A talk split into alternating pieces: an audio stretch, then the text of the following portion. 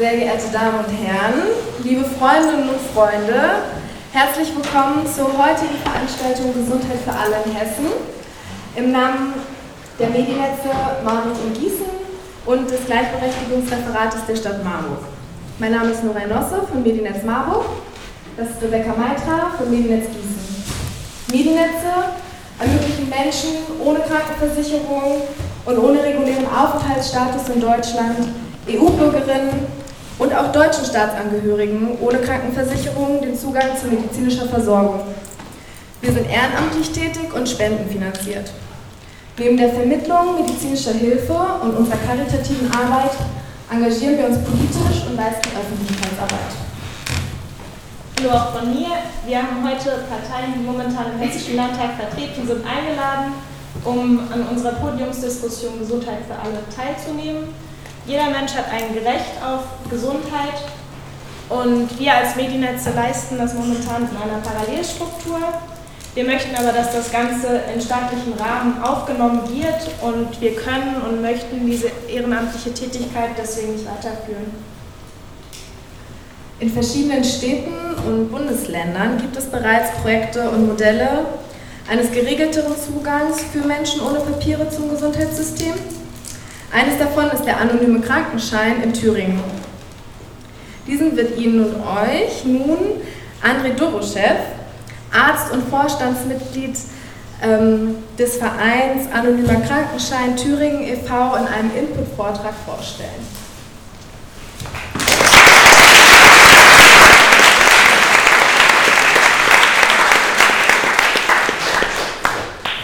Herzlichen Dank dafür, für die Einladung und die Möglichkeit, dass wir unser Projekt Ihnen vorstellen können. Die erste Frage vorweg, können Sie mich alle A sehen und B verstehen?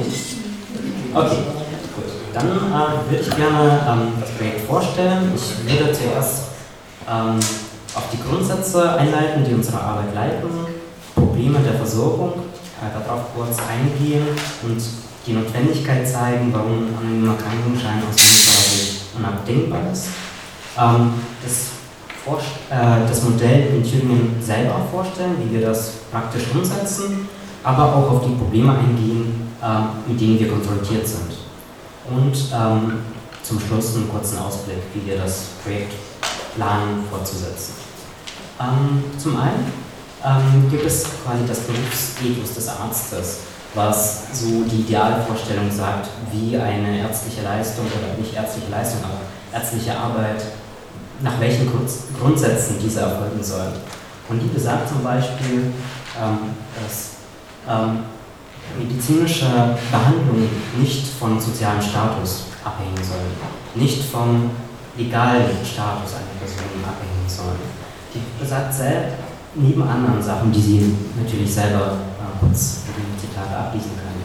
Das andere ist, ähm, dass eine Schweigepflichtverpflichtung ähm, da ist, die gegenüber Dritten ähm, keine persönlichen keine persönlichen Informationen über den Patienten hinaus quasi geben, wo man keine persönlichen Informationen weitergeben darf. Und dass man nach bestem Wissen und Gewissen, das heißt nach Best Medical Practice, Patienten behandeln soll. Ferner gibt es überstaatliche, ähm, würde ich mal sagen, Menschenrechte, die ähm, sowohl im Artikel 25 der Allgemeinen Erklärung der Menschenrechte äh, bezogen auf das Recht auf Gesundheit niedergelegt wurden und in der Charta der Grundrechte der EU. Ähm, die beide quasi die Überzeugung widerspiegeln, dass jeder Mensch äh, nach Bedarf medizinische äh, Hilfe in Anspruch nehmen darf und sollte. Und insbesondere wird dort, insbesondere beim Artikel 25, die Schutzbedürftigkeit für Kinder und Schwangere hervorgehoben. Was das Kollektiv, was bei uns zum Beispiel in Thüringen tatsächlich proportional am häufigsten vorkommt, das sind Schwangere, die wir betreuen. Ähm, wie oder weswegen ist denn so ein anonymer Krankenschein überhaupt notwendig? Und das ergibt sich aus folgenden Sachen. Ähm, also vor der Einführung des anonymen Krankenscheins und äh, innerhalb Hessens wird es nach wie vor so gehandhabt, dass A keine gesundheitliche, also keine elektronische Gesundheitskarte vorliegt für Asylsuchende. Das ist in Thüringen anders. Dort werden automatisch äh, Gesundheitskarten ausgegeben, sobald ein äh, Mensch ähm, einen Asylantrag ausstellt. Und die Behandlungsbedürftigkeit ohne diese Gesundheitskarte wird äh, von Sozialämtern geprüft und beglaubigt und dann ein Krankenschein ausgestellt, der eine Kostenübernahme zusagt gegenüber dem Arzt. Das Problem dabei ist, ähm, dass das eigentlich Menschen ähm, über eine Behandlungsbedürftigkeit entscheiden, die nicht medizinisch geschult sind. Das heißt, äh, dort wird kein, keine Expertise im medizinischen Bereich äh, quasi als Voraussetzung angesehen. Ähm, und in der Theorie wäre eigentlich auch darüber legalisierten Menschen, also Menschen ohne äh, legalen Aufenthaltsstatus, eine Möglichkeit gegeben, ähm, sich dahin zu wenden. Problem an der Sache ist folgendes. Ähm, jeder Beamte ist aufgrund äh, des Gesetzes, ähm, was an, ähm, quasi an der Wand erscheint, äh, verpflichtet, diese Informationen an die Ausländerbehörde weiterzumelden.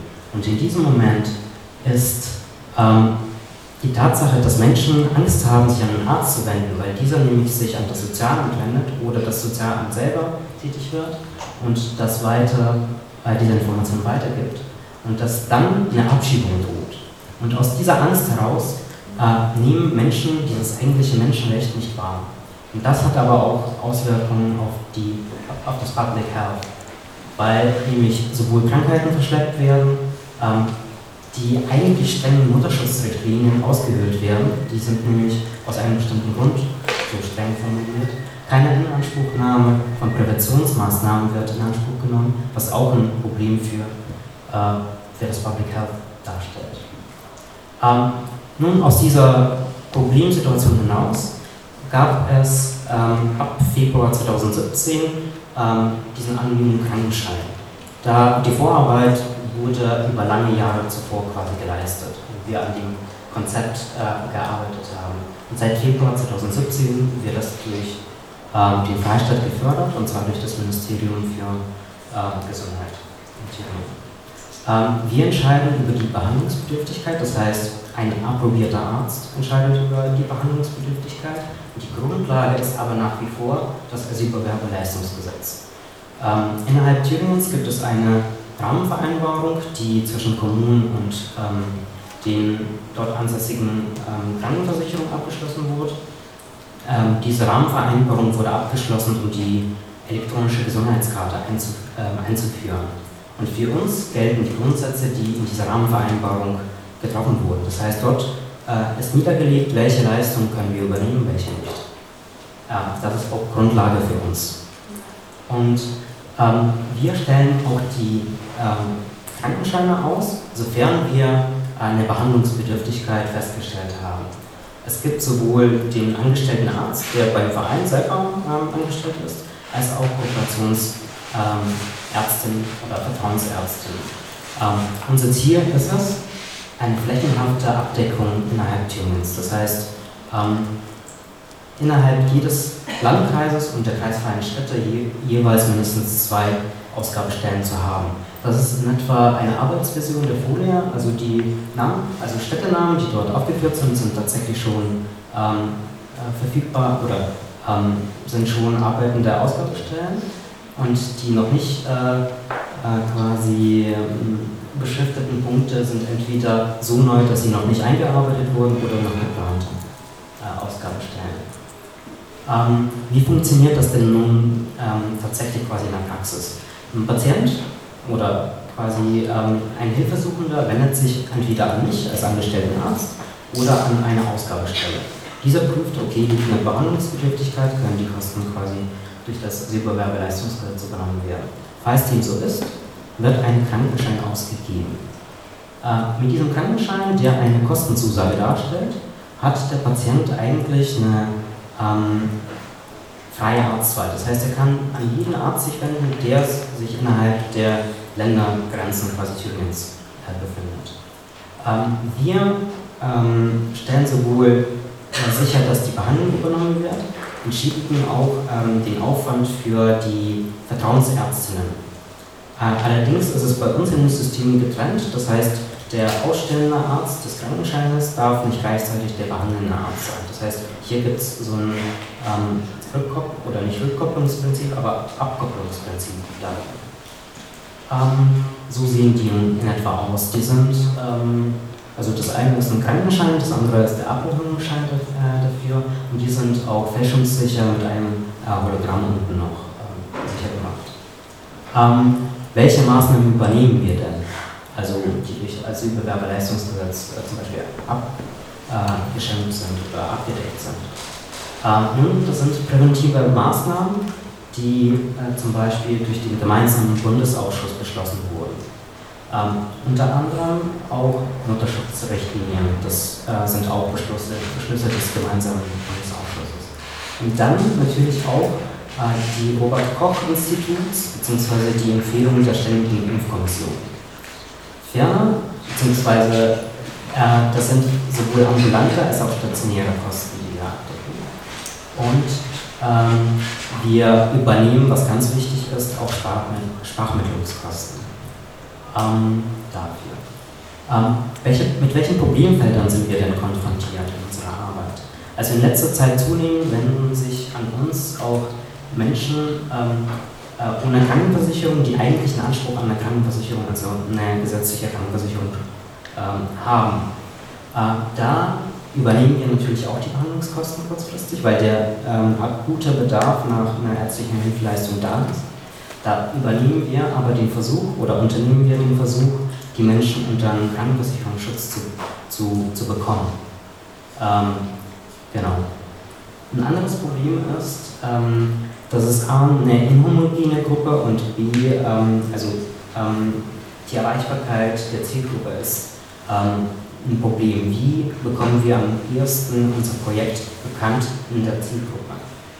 Ähm, unter Ärztinnenschaft ist häufig, das ist abhängig von Ortschaften und Knotenpunkten natürlich, ähm, aber häufig ist es so, dass Patienten abgewiesen werden per se, wenn sie keine Krankenversicherungskarte haben. Da macht es häufig auch, spielt es keine Rolle, ähm, welches, welche Hautfarbe, welche Sprache man spricht, sonst was. Also, damit werden auch also fast alle Patienten, die wir behandeln, auch konfrontiert. Äh, dem versuchen wir auch zu begegnen, indem wir quasi mit den Ärztinnen und Ärzten ähm, uns vernetzen und sagen, okay, hier gibt es eine Möglichkeit, die Menschen in eine Krankenversicherung oder ähm, eine ärztliche Behandlung äh, unterzubringen. Ähm, ein ganz schwieriges Thema ist Schwangerschaft und Geburt. Schwangerschaft eher weniger, aber die Geburt, weil dort äh, zum Beispiel das Thema ähm, Status des Kindes, Status der Mutter, Abschiebe, äh, Probleme mit äh, eine Rolle spielen. Ähm, und was für uns selber in Thüringen lokal, hier habe ich gehört, dass es eher weniger das Problem ist, aber ähm, die Sprachmittel, die wir, ähm, die Kosten, äh, die wir übernehmen, sind ähm, bewusst äh, ausgebildete Dolmetscher. Und da haben wir einen Mangel an ausgebildeten Sprachmittlern in seltenen Sprachen, also für uns seltene Sprachen. Ein Beispiel, was äh, häufiger tatsächlich, also zwar seltene Sprachen, aber tatsächlich häufiger konfrontiert wurde, ist die Grinja, die Sprache aus Eritrea. Es gibt noch andere Problemfelder dazu. Ähm, wie sieht die Zukunft aus des Krankenscheins? Zum einen, ähm, wir wollen weiter ähm, unser ähm, niederschwelliges und flächendeckendes äh, Versorgungsangebot steigern für Papierlose Thüringen. Papierlose hier schließt tatsächlich Menschen ohne legalen Aufenthaltsstatus, EU-Bürger und äh, Menschen äh, ohne Krankenversicherung und deutsche Staatsangehörigkeit. Für uns spielt eine Rolle Menschen ohne geregelten Zugang zur Gesundheitsversorgung. Das ist quasi das entscheidende Kriterium für uns. Ähm, und zwar in allen 23 Kreisen und kreisfreien Städten mindestens zwei Ausgabestellen, damit eine Urlaubsregelung äh, oder Urlaubsvertretung geregelt ist. Ähm, die Bekanntheit des AKST bei Behandelnden und bei Betroffenen, äh, Vernetzung mit Krankenhäusern in Thüringen, dass wir stationäre Behandlungen übernehmen können, ist erst seit kurzem so. Da müssen wir A, Erfahrungswerte sammeln und B, ähm, noch quasi unsere Bekanntheit innerhalb der Krankenhäuser. Und ab 2019 ist eine zusätzliche Stelle bei uns geplant.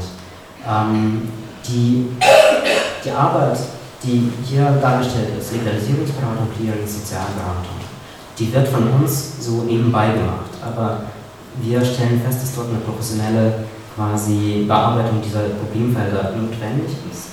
Und deswegen planen wir unser Projekt um diese Stelle noch zu erhöhen. Ähm, ja. das, äh, die Quellen, die ich dazu für meinen Vortrag äh, benutzt habe, finden Sie hier. Ähm, genau, und ähm, das war's.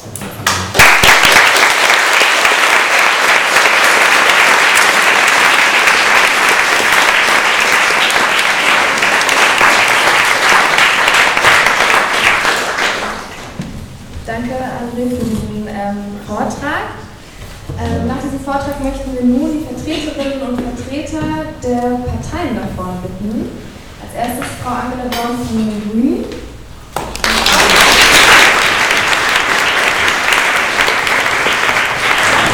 Dr. Matthias Büger von der FDP.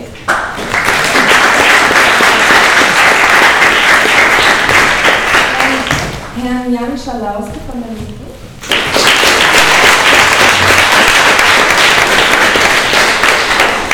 Und Herrn Ernst Ewald Roth von der SPD.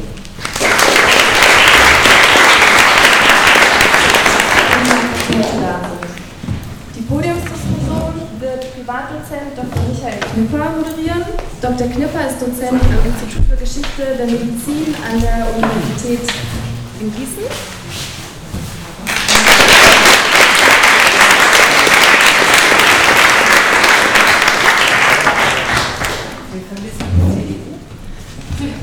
Die CDU hat sich äh, nicht zurückgemeldet auf unsere Anfragen. Die Oberhessische Presse ist heute hier und die gesamte Veranstaltung wird vom Radio Unerhört mitgeschnitten. Wer nicht erscheinen möchte, sollte das vielleicht dann einfach sagen, irgendwie ich möchte nicht mitgeschnitten werden, dann werden wir dafür sorgen, dass das ähm, nicht erscheint. Für die gesamte Podiumsdiskussion wünschen wir uns einen rassismus- und diskriminierungsfreien Rahmen und möchten, dass die Regeln der Höflichkeit und des respektvollen Umgangs gewahrt bleiben. Und wir freuen uns sehr auf eine offene und kontroverse Diskussion.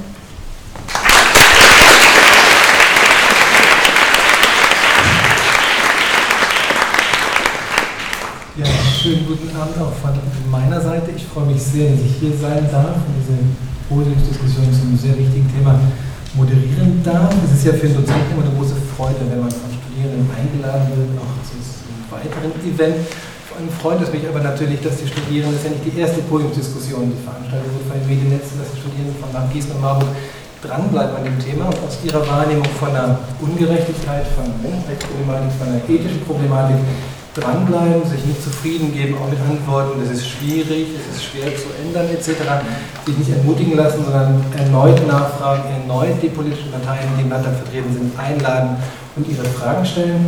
Es ist sehr bedauerlich natürlich, dass eine Partei, die auch durchaus wichtig ist in der Landespolitik, jetzt nicht dabei ist, aber da wird sich dann jeder seinen Teil zu denken, denke ich. Es ist ihr dann auch nicht möglich, ihre Argumentation hier vorzustellen und für ihre Positionen zu werben, sollte da eine Position da sein. Äh, wir hatten das jetzt so überlegt, gemeinsam mit den Organisatorinnen, dass zunächst jetzt die Vertreterinnen und Vertreter der politischen Parteien kurzes Feedback geben können zu Ideen und Beispielen aus Thüringen, dass dann Herr Bürochef auch nochmal äh, dazu Stellung nimmt, dass auch er noch gefragt werden kann zu Details, weil es natürlich ein komplexes Thema.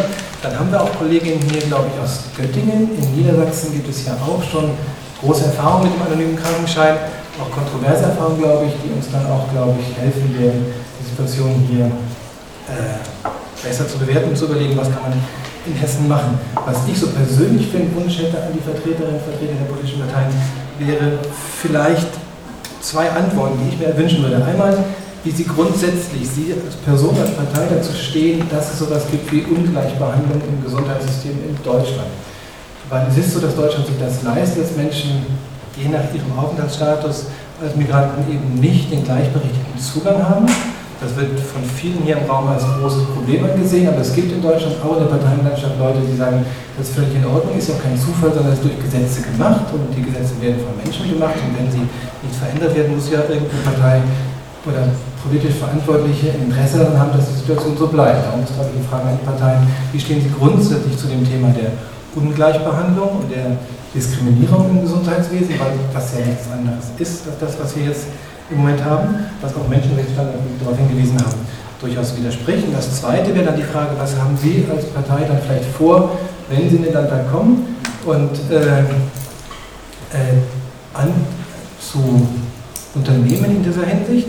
Einmal natürlich landespolitisch, aber die Länder haben natürlich auch, weil wir auch hier mit Bundespolitik zu tun haben, mit den bundespolitischen Regelungen, also Bewerbleistungsrecht, Aufenthaltsrecht etc.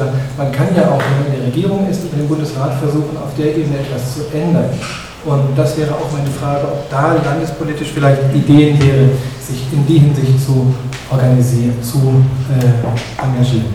Soweit meine Fragen an die Diskutantinnen und Diskutanten und ich will jetzt einfach der Reihe nach beginnen. Zunächst äh, mit Frau Dorn von den Grünen. Der Zeitrahmen ist etwa fünf Minuten maximal. Wir haben einige Leute im Raum, die uns helfen, die Zeit einzuhalten. Vielen Dank. Ist das jetzt an? Ja. Perfekt.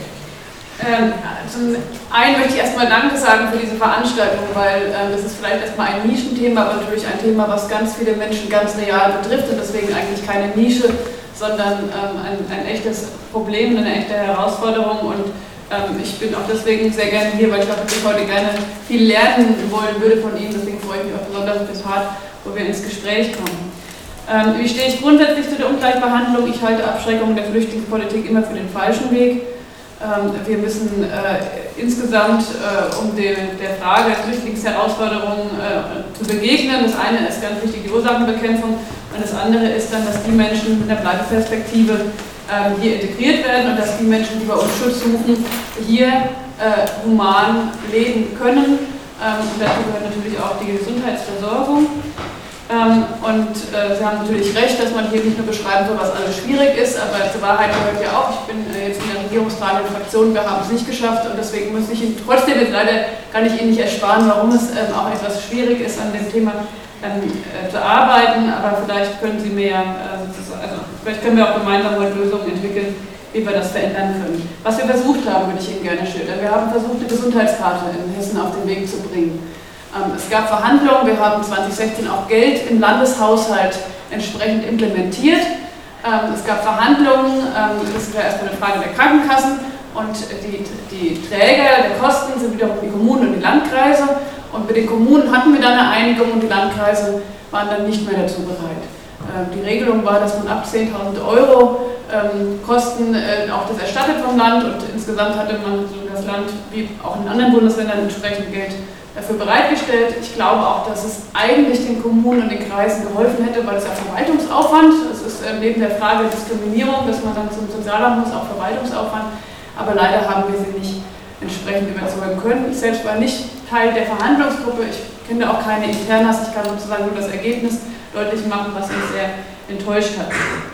Ähm, und äh, deswegen das Modell aus äh, Thüringen finde ich hochinteressant und, und äh, ähm, äh, wäre nachahmenswert. Ich bin immer auch offen, in unserem Wahlprogramm steht es nicht, aber ich nehme das gerne mit als, äh, als äh, interessantes Modell. Nur diese Grundlage fehlt schon in Hessen, die Gesundheitskarte konnten wir nicht erreichen. Das heißt nicht, dass man dabei bleiben stehen, stehen bleiben sollte, so heißt es richtig, stehen bleiben sollte, aber wir haben einfach das Problem zu lösen, dass die Landkreise dazu aktuell nicht bereit sind. Aber insofern wäre es spannend, wie Niedersachsen das gelöst hat, weil wenn ich da richtig informiert bin, hatten die ja keine Gesundheitskarte und haben trotzdem einen anonymen Krankenschein verwirklicht.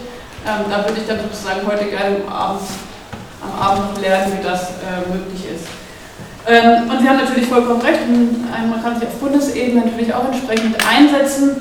Ähm, ich glaube, das Thema müsste am Ende, am Ende ist es immer schwierig, wenn Kommunen und Länder eintreten müssen für die Löcher, die bundesgesetzlich bestehen. Ähm, das ist immer eigentlich die schlechteste Lösung, aber natürlich erstmal ein wichtiger Schritt, um insgesamt zu mehr Gerechtigkeit zu kommen. Und insofern wäre es natürlich möglich, auf Bundesratsebene sich dann für eine grundsätzliche Regelung einzusetzen. Äh, wie die, äh, ähm, sagen wir, haben wir ja so verschiedene Gruppen, die da jeweils betroffen sind. Wir haben die, die Selbstständigen, die aus einer äh, Krankenversicherung rausfallen können. Da habe ich jetzt verstanden, ähm, dass dann zumindest erstmal das, die, die, der Mindestbeitrag gesenkt worden ist. war ja, glaube ich, ein wichtiger erster Schritt. Ähm, da würde ich auch Sie fragen, was, was wäre da weiter notwendig.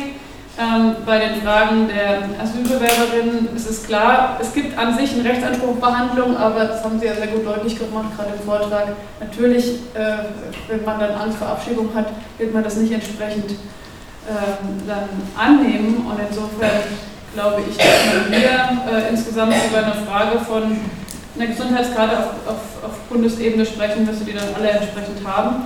Und äh, bezüglich der EU-Bürger ist es ja so, dass die es ist ja eine Gesetzesverschärfung gekommen 2017, dass sie von der Sozialhilfe ausgeschlossen worden sind zum Teilen.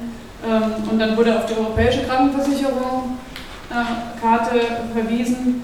Ähm, ich denke, äh, da müsste man äh, wahrscheinlich erstmal auf EU-Ebene auch zu einer gemeinsamen Lösung kommen, was es dann nochmal schwieriger macht. Sie wollten ja vor allem Lösungen, ich rede schon wieder über Schwierigkeiten.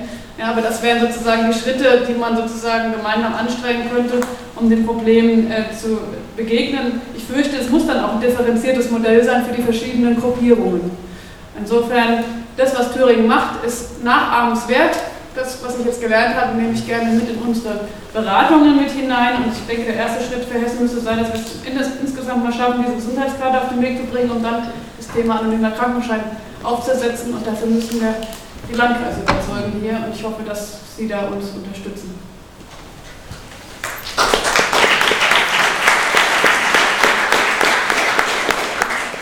Danke sehr, auch glaube ich perfekt in der Zeit. Ne? Ich freue mich über Ernst Ewald Roth von der SPD. Ja, ich muss die Freude nicht wiederholen, die Kollegin schon ausgesprochen hat, wer in diesen Tagen unterwegs ist. Entschuldigung, Wahlkampfveranstaltungen besucht der erlebt einen anderen Altersdurchschnitt, als wir das heute Abend hier erleben dürfen. Das ist eine richtige Freude. Ähm, dass ich als einer der Ältesten das sage, mag dann noch ein Kompliment mehr sein. Ähm, in der letzten Wahlperiode, also nicht in der jetzt, die zu Ende geht, sondern davor, hat der Hessische Landtag eine Enquete-Kommission eingerichtet auf Antrag meiner Fraktion, Zustimmung aller anderen Fraktionen die sich mit der Frage beschäftigt hat, Migration und Integration. Da wurden alle möglichen und unmöglichen, fast unmöglichen Felder abgearbeitet in diesem Zusammenhang, dabei auch das große Thema Gesundheit. Und in dem Zusammenhang gab es ein Votum. Das war dann nicht mehr einstimmig in der äh, Enquete-Kommission, was den anonymen Krankenschein anging. Das war sehr früh ein Thema dort und viele haben sich dazu geäußert, Expertinnen und Experten aus den unterschiedlichsten Bereichen. Als wir es nachher in der Enquete-Kommission, der ich angehört habe, abstimmen mussten, waren die Ergebnisse dann dünner. Die, die nicht am Tisch sitzen, wollten es gar nicht. Also die heute der Einladung nicht gefunden.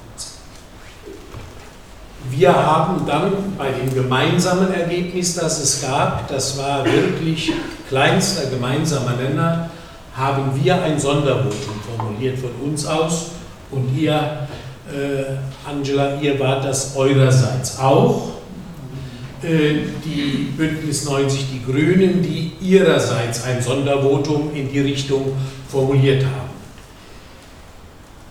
Von dem Zeitpunkt an wird in Hessen wirklich offen über diesen Krankenschein, den Anonymen, gesprochen, aber er ist bisher nicht gekommen. Dazu hat die Kollegin was gesagt und das ist mühsam, es jetzt äh, noch weiter zu erörtern, wo es denn tatsächlich dran ist. Ich will die erste Frage, die mit beantwortet werden sollte, die Ungleichbehandlung im Gesundheitswesen. Natürlich gibt es die. Die gibt es aber auch in unserem Land ohne irgendeinen Migranten und ohne irgendeinen Flüchtling. Ich wäre oder ich würde geprügelt von meiner Fraktion, wenn ich heimkäme und hätte auf den Punkt nicht hingewiesen. Hier im Haus sitzt ein Oberbürgermeister, der sozusagen der Vater der solidarischen Bürgerversicherung ist. Mein ehemaliger Landtagskollege Dr. Spieß, der das immer und immer wieder zum Thema gemacht und weit vorangetrieben hat, gegen Widerstände der eigenen Truppe aber dann erst recht im äh, Zusammenspiel mit anderen Parteien. Das war nicht immer das allerwichtigste Thema. Aber diese Ungleichbehandlung gibt es. Und es gibt sie noch mal mehr, wenn auf der anderen Seite die deutsche Bevölkerung und dann auf der anderen Seite die stehen, die dazugekommen sind.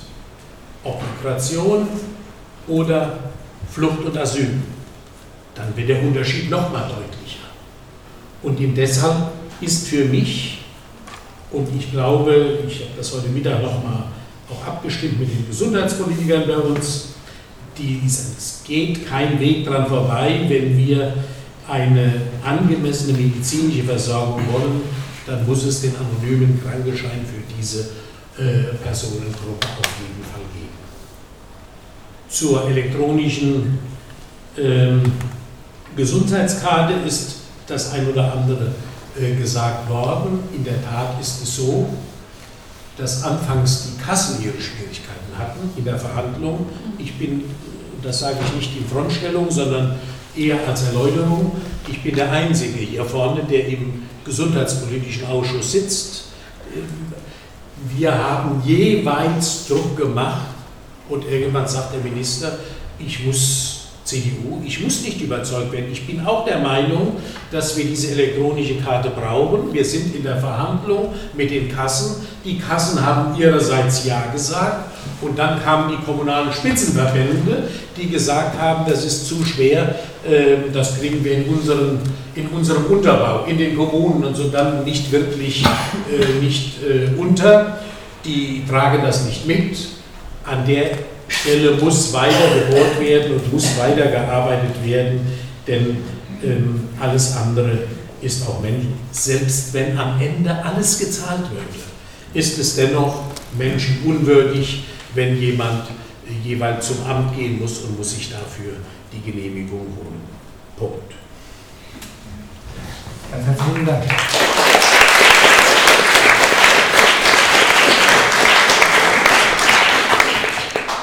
Nun freue ich mich auf das Statement von Herrn Dr. Büger für die FDP.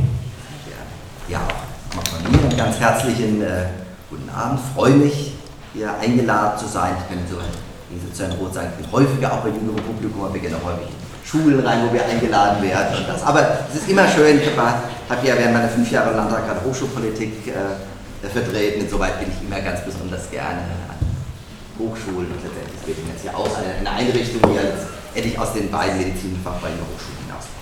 Zu Ihrem Thema und Ihren sehr konkreten Fragen, die, das will ich jetzt an solchen, ich bin zwar promoviert, aber bin promoviert als Mathematiker, insoweit ich mit mir zu rechnen, aber ich bin nicht Mediziner, äh, mich, mich äh, intensiv kundig gemacht und äh, recherchiert dazu. Und erstmal zu Ihrer sagen, Zusatzfrage, die Sie erstens gestellt haben, für mich ist eins ganz klar. Dass wir, Roth hat ja auch schon das Thema Asyl, Flucht, ich möchte es gerne ergänzen, auch um das Thema Zuwanderung, wo ich finde, dass es noch zu wenig geregelt ist was geregelt werden sollte, hoffentlich auch bald wird, äh, dass wir bei diesen Fragen sehr schnell, und auch das Frage von Menschenwürde, entscheiden müssen, haben wir da eine positive oder in manchen Fällen auch eine negative Entscheidung. Und wenn wir äh, sehr schnell Entscheidungen haben, dann bedeutet das natürlich auch, und gerade äh, wenn ich eine, eine, solche Entscheidung vorliegen habe, dann, äh, wir haben ja heute das Problem, dass wir gerade in solchen Zwischenzeiten, wo die Entscheidungen nicht richtig getroffen werden, wir auch gerade bei der medizinischen Versorgung Ungleichbehandlung haben. Und deswegen diese Ungleichbehandlung, das ist etwas, äh, was ich äh, auch vor dem Hintergrund, dass jeder Mensch eine selbe körperliche Unversehrtheit hat, äh, die ich an der Stelle nicht erkennen kann. Ich möchte hier schnelle Entscheidungen treffen und dann ist das Thema ohnehin äh, ja, deutlich äh, entschärft dort und dann kann man auch die relativ kurze Zeit, die es bis zu der Entscheidung braucht, erst recht auch die volle medizinische Versorgung gewähren. Ansonsten ist das Problem, was dahinter liegt, also von Menschen, die eben jetzt einen solchen Krankenschein, einen normalen, äh, nicht haben, das ist valide und weil es valide ist, muss es gelöst werden. Ich bin zwar insoweit froh, das haben auch meine Recherchen gegeben, dass äh, der Mikrozensus, wie das so schön heißt, also eine Art Volkszählung ergeben hat, dass von 2011 bis 2015 die Zahlen, das sind äh, sich von 137 auf rund 80.000 Personen rund halbiert haben, aber auch 80.000 Personen sind also jetzt die außerhalb des, äh, des Überbewerberleistungsgesetzes ist äh, definitiv äh, zu viel und eine äh, Gruppe, für die wir eine Lösung finden müssen. Und natürlich durch die, die Fluchtthematik hat sich das Problem in, in den letzten Jahren äh, verschärft. Also wir brauchen hier eine Lösung und ich finde insoweit schade, dass wir hier in Hessen Stillstand haben, im Stillstand irgendwo. Hören dann auch so ein bisschen, naja, wir finden das Problem ja auch, aber mit einer Partei, die nicht da ist, können wir es nicht lösen. Ich finde das insoweit schade. Und wenn, wenn der Hinweis auch auf Kreise geht, wo ich wirklich was sagen kann, ich bin Kreistagsabgeordneter, da regiere ich im Übrigen mit SPD und Grünen zusammen im Land-Dill-Kreis, einer der benachbarten Kreise, und eine sehr angenehmen äh, Zusammenarbeit. Äh, da werde ich Sie in jedem Fall auch nochmal mit rein mitnehmen. Also wir haben da nicht den Gesundheitsdezernenten, das sind, ähm, sind SPD und Grüne, die dort, und ich bin von SPD-Mann. Ähm, aber äh, ganz klar ist, was mir dort immer gesagt wird, oh Gott, da wird, wir kriegen vom Land zu wenig Geld, das können wir entsprechend äh, nicht darstellen. Ich glaube, dass wir in jedem Fall dort eine Lösung finden sollten, da werden wir auch auf kommunaler Ebene äh, für einsetzen. Aber was wir natürlich auch erwarten ist, als Kreise, wir sind schon sehr gebeutelt, dass wir auch ein bisschen von dem großen Füllhorn, was das Land entsprechend hat, äh, auch e-, etwa, etwas abbekommen. Denn ist ja irgendwo auch, auch nicht fair, wenn so eine mittlere Ebene dann völlig äh, ausgepresst wird. Aber das ist selbstverständlich was, was wir auch als Kreise lösen und lösen müssen, lösen werden. Ich glaube auch Herr Rother wird auch Ihr, Ihr Parteifreund mit Sicherheit dann mir auch entsprechend zustimmen. Zu dem Thema, glaube die Minute habe ich auch noch dabei, äh, genau, äh, äh, Schwierigkeit natürlich gerade hier im Bereich Asylbewerberleistungsgesetz, natürlich Thema Meldeauflagen. Man fragt ja auch, warum geht jetzt eigentlich entsprechend hin?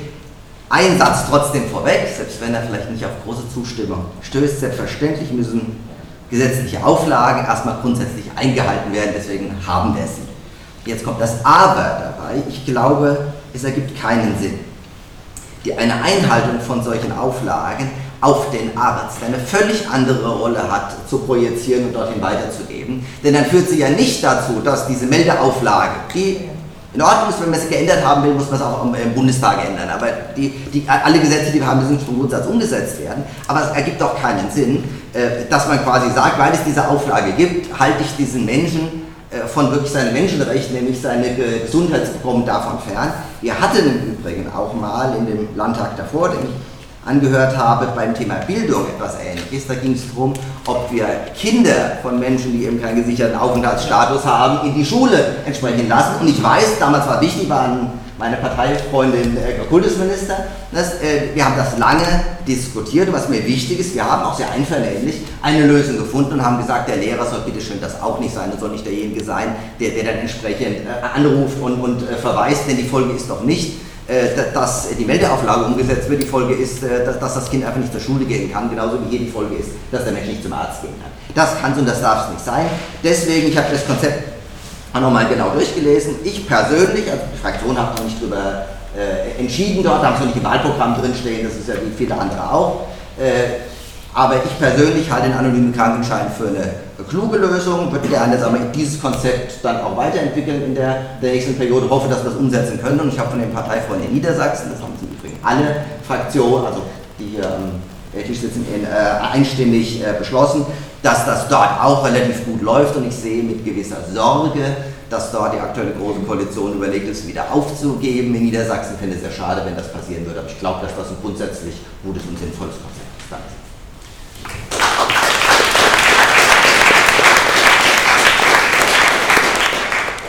Herzlichen Dank, Herr Dr. Büger. Nun freue ich mich auf Herrn Jan Schalauske von der Linken.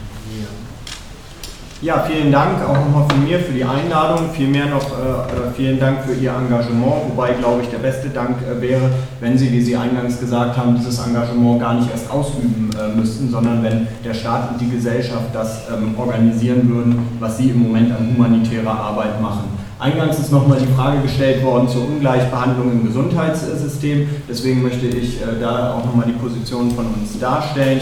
Wir sind der Auffassung, so wie das auch im Eingangsvortrag gesagt wurde, der Zugang zu Gesundheitsversorgung, das ist ein Menschenrecht, der wird aus internationalen Abkommen hergeleitet, für uns auch aus dem Grundgesetz, Artikel 20 Sozialstaatsprinzip, im Übrigen auch durch die hessische Verfassung, die fordert sogar die Einführung einer Bürgerinnenversicherung, einer solidarischen Gesundheitsversicherung für alle, ist leider nie umgesetzt äh, worden. Darüber hinaus lehnen wir, und das hängt mit der Ungleichbehandlung im Gesundheitssystem durchaus zusammen, den Trend einer Ökonomisierung und Verbetriebswirtschaftlichung des Gesundheitswesens ab, Stichwort Fallpauschalen und Privatisierung von Universitätsklinikums und äh, Universitätskliniken und Krankenhäusern finden wir sowieso total daneben und bekämpfen das seit vielen Jahren.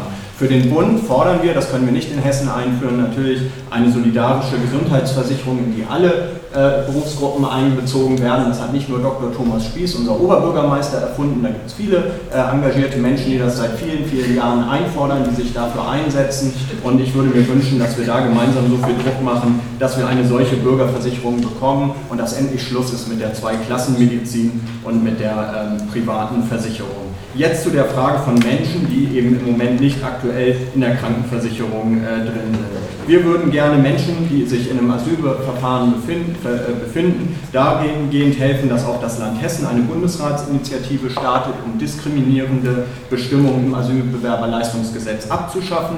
Wir haben im Hessischen Landtag, da war ich noch nicht dabei, ich bin dort erst seit eins, äh, anderthalb Jahren rund äh, Mitglied, einen Antrag gestellt, auch eine Gesundheitskarte für Asylbewerberinnen ähm, einzuführen. Das ist die Drucksache 19 15 21 Hessischer Landtag. Wir haben uns dabei bezogen auf die Bundesländer Bremen und Hamburg, die das ja schon praktizieren und mich überzeugt es nicht, dass es hier in Hessen nicht gelingt, nur weil die Landkreise das nicht machen wollen. Entweder muss das Land Hessen die Landkreise dann besser finanzieren oder man muss mal mit den Landkreisen ordentlich darüber äh, reden, was denn sozusagen wichtiger ist, das Menschenrecht auf den Zugang zu Gesundheit oder irgendwelche bürokratischen Erwägungen. Zu der Frage der EU-Bürger, das war uns auch im Eingangsschreiben mitgestellt. Ich selber bin mit einer EU-Bürgerin verheiratet. Ich weiß, wie schwierig es sein kann, wenn man den regulären ähm, sozusagen Gesundheitsschutz über die ähm, europäische Gesundheitsversicherung ähm, verlieren äh, kann. Unsere Bundestagsfraktion hat in einer kleinen Anfrage, Drucksache 1813 äh, 430, das Problem nach dem äh, sozusagen Veränderungen bei den Sozialhilfeleistungen auch auf die Tagesordnung gesetzt und darin heißt es, ich zitiere, das Instrument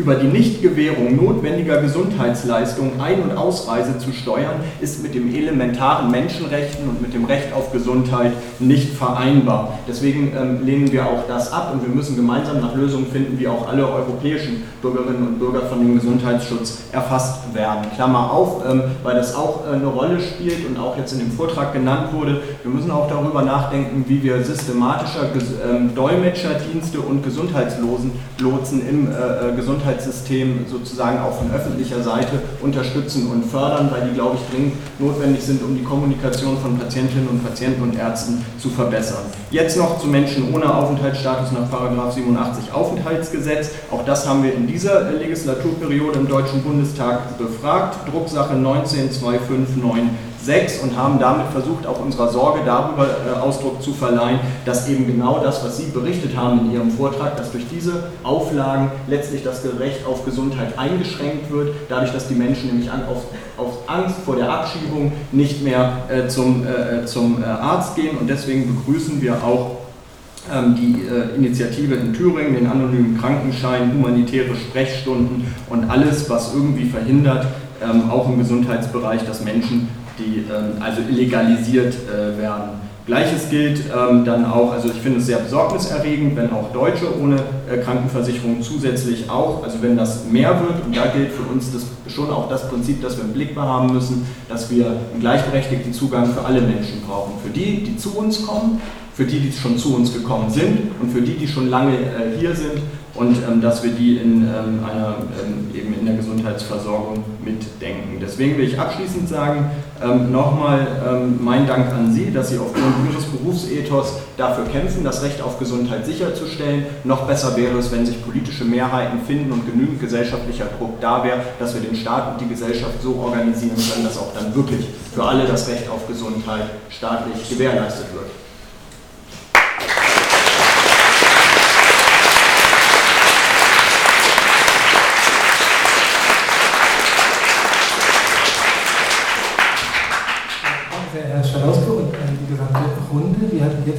Herr Oberchef noch mal kurz vielleicht, wenn Sie möchten, Kommentare zu dem, was gesagt wurde. Ansonsten auch die Kollegin aus Göttingen, wo Sie äh, aus Ihrer Sicht berichten können, die Dinge, die Ihnen jetzt auffallen. Und dann gehen wir in die breite Diskussion.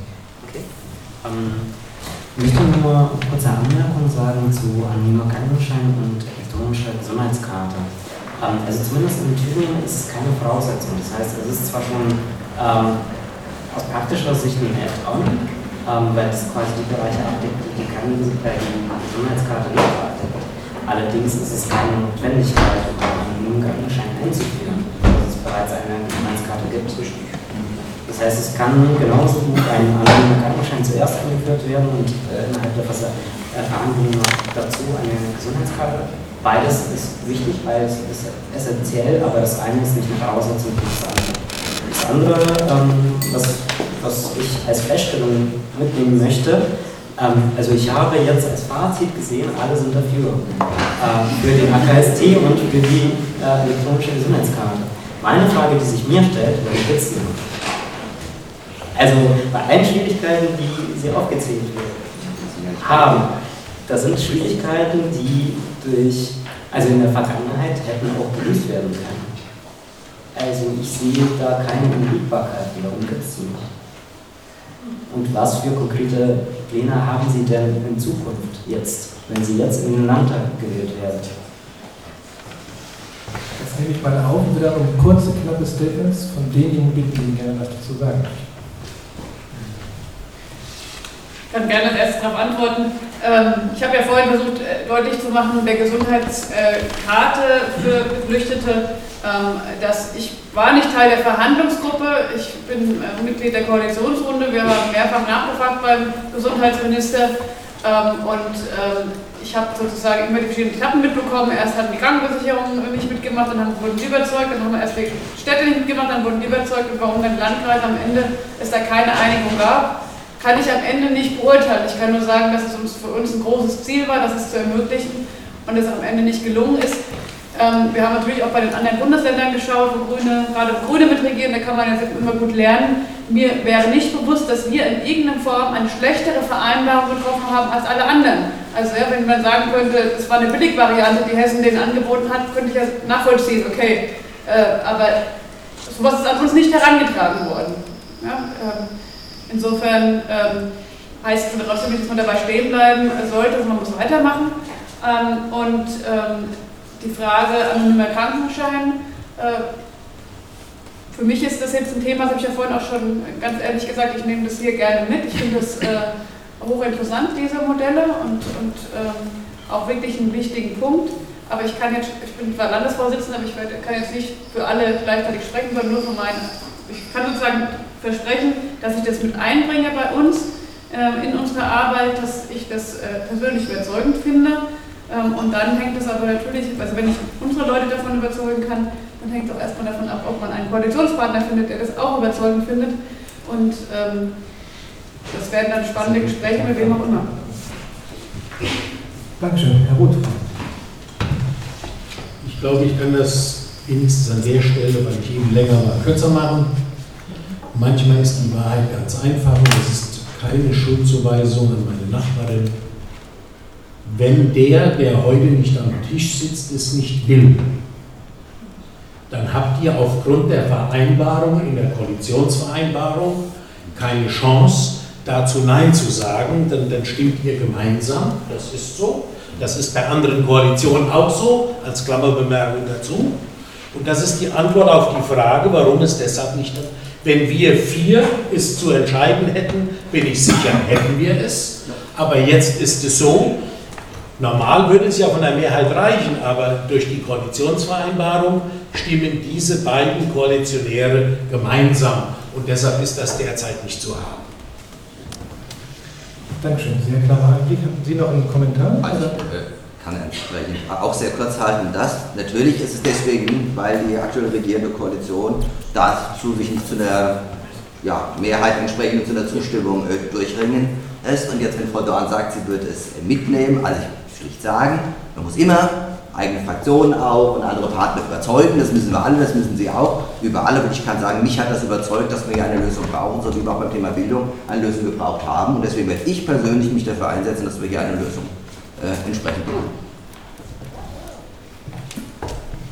ich ähm, hatte ja versucht auszuführen, dass wir uns in der Vergangenheit im äh, Bundestag, aber auch im Hessischen Landtag für die elektronische Gesundheitskarte eingesetzt äh, haben. Wir werden das auch in Zukunft äh, tun, ähm, äh, genauso wie wir uns ähm, in der Zukunft für einen anonymen, anonymen Krankenschein einsetzen. Ich kann Ihnen jetzt nicht versprechen, dass es am Ende dann auch tatsächlich eine Mehrheit im Hessischen Landtag dafür gibt. Ich kann Ihnen nur sagen, ähm, das hängt dann eben auch daran, wie sich andere Parteien verhalten. In der vergangenen Legislatur ist es nicht eingeführt worden. Angela Dorn hat dazu was ausgeführt. Ich kann Ihnen nur sagen, dass wir uns mit Leidenschaft für diese äh, beiden ähm, Maßnahmen einrichten, getreu der Grundsatzüberzeugung, dass eben Zugang zur Gesundheitsversorgung für alle sichergestellt werden muss. Ganz herzlichen Dank. Vielleicht noch von meiner Seite ein kurzer Kommentar zu einem Argument, was auch immer häufig kommt, eben die Kosten. Und es ist ja tatsächlich so, dass man dann große Sorgen hat vor den Kosten, die das verursacht, wenn die Menschen freien Zugang zur Gesundheitsversorgung haben, auch über das Asylbereich hinaus. Also im Prinzip das gleiche Niveau wie die gesetzlich Krankenversicherten. Die Erfahrung aus Hamburg und Berlin ist, dass die Kosten sinken tatsächlich. Es gibt eine große Studie, die das gezeigt hat. Es gibt also aus der wissenschaftlichen Seite überhaupt keine Evidenz oder keine Hinweise darauf, dass die Kosten tatsächlich steigen würden. Ist auch relativ einfach nachzuvollziehen, gerade wenn man Erkrankungen frühzeitig behandelt, sind sie günstiger zu behandeln, wenn sie Komplikationen zeitigen. Also das ökonomische Argument ist keines. Auf der politischen Ebene ist das eigentlich auch bekannt. Also es gibt auf internationaler Ebene von den Vereinten Nationen, von der Internationalen Organisation für Migration, auf europäischer Ebene eine ganze Reihe von Dokumenten, Statements, Konsensusreports etc., wo genau das immer wiederholt wird. Es gibt auch einige, die von der Bundesregierung unterschrieben wurden. Die letzte war letztes Jahr von der Global Consultation on Migrant Health der WHO, der IOM, wo die deutsche Bundesregierung dabei war, das unterzeichnet hat, dass der Ausschluss von Migranten aus der regulären Gesundheitsversorgung aus ökonomischen Gründen ein, kein tragfähiges Argument ist und nicht stimmt. Das heißt, das hat die Bundesregierung mit unterzeichnet. Man wundert sich dann, äh, warum das in der politischen Diskussion überhaupt nicht mehr zur Kenntnis genommen wird. Also wenn wir uns fragen, was gibt es eigentlich für Argumente, gibt es kein ökonomisches, eigentlich kein politisches, menschenrechtliches sowieso nicht. Und ich denke, diese Punkte können auch gut zusammen diskutiert werden in diesen Prozessen. Äh, Darf ich dazu, wenn Sie diese, gerade die äh, Kosten bezüglich der anderen beiden, äh, Hamburg und Bremen war es, glaube ich, wenn Sie das schicken könnten uns, das wäre was für alle weiteren Verhandlungen was sehr Sinnvolles ist. Leider ist das Thema Geld ja auch immer eins, was für solche Verhandlungen relevant ist. Ich habe es ja ausgedrückt dabei. Perfekt.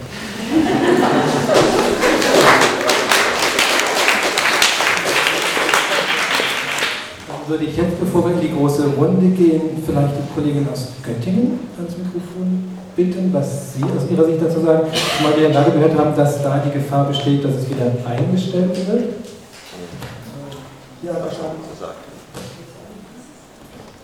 Ja, da sagen wir auch gleich noch was dazu. Äh, unsere Anwälte, Göttingen und Gesundheitsversorgung. Man versteht Sie leider nicht, ich glaube, das Mikro ist nicht an. Ein bisschen näher ans Mikrofon.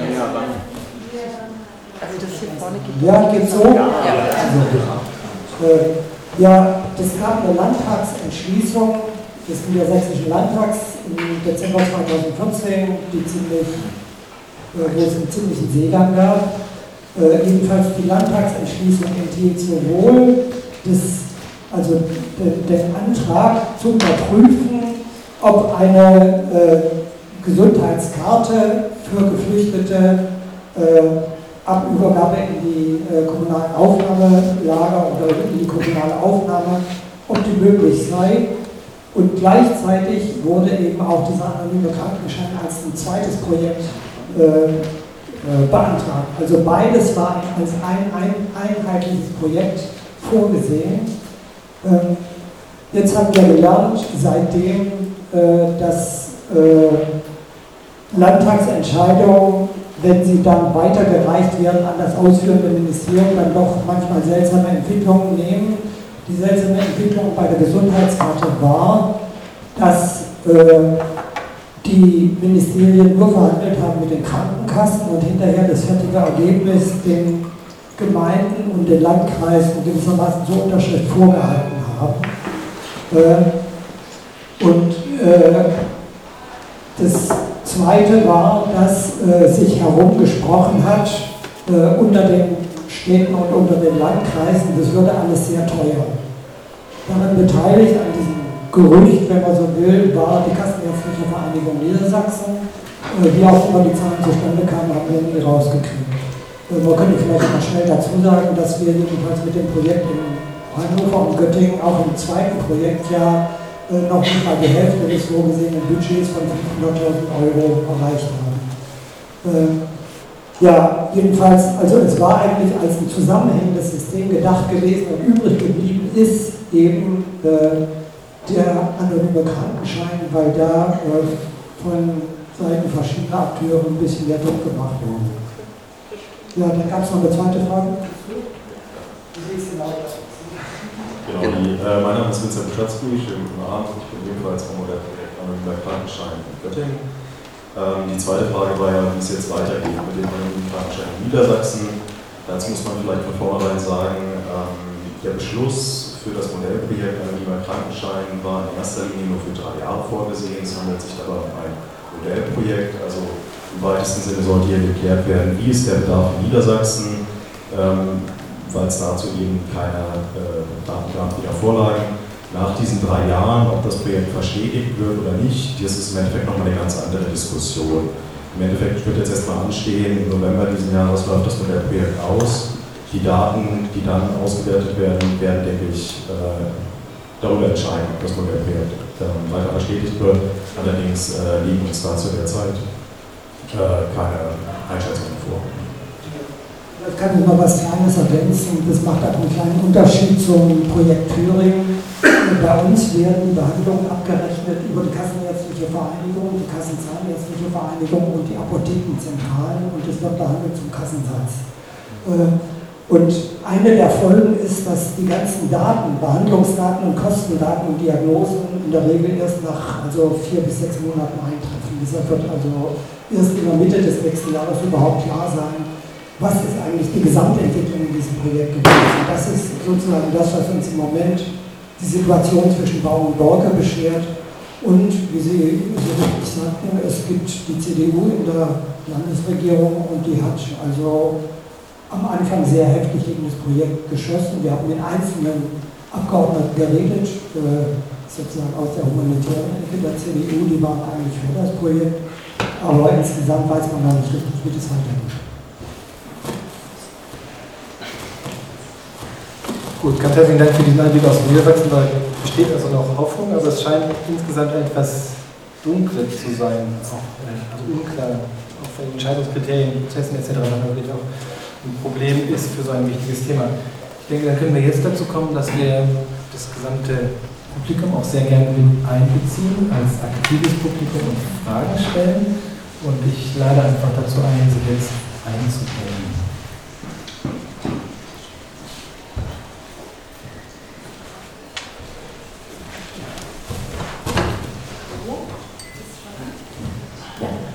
Ähm, vielleicht zu Beginn gar keine Frage, sondern eher ein Kommentar zu der eingangs gestellten Frage von Herrn Knipper, der nämlich von Ihnen eine Antwort darauf haben wollte, wie Sie sich zur Ungerechtigkeit innerhalb des Gesundheitssystems positionieren. Geantwortet wurde eigentlich durchweg mit erstens der Unfähigkeit einer anderen Partei, das sehe ich, ähm, und dann aber auch war Ihre Antwort die Einführung der Gesundheitskarte oder des anonymen Krankenscheins. Beides würde die Ungerechtigkeit innerhalb des Gesundheitssystems nicht lösen, weil es immer noch das Asylbewerberleistungsgesetz gibt und sie sich alle weg dazu in keiner Weise positioniert haben, ob auch dahingehend Veränderungen stattfinden sollen, weil ja, auch dort oder gerade dort eben die Ungerechtigkeit zwischen verschiedenen Menschen und Menschengruppen äh, sehr deutlich zu sehen ist.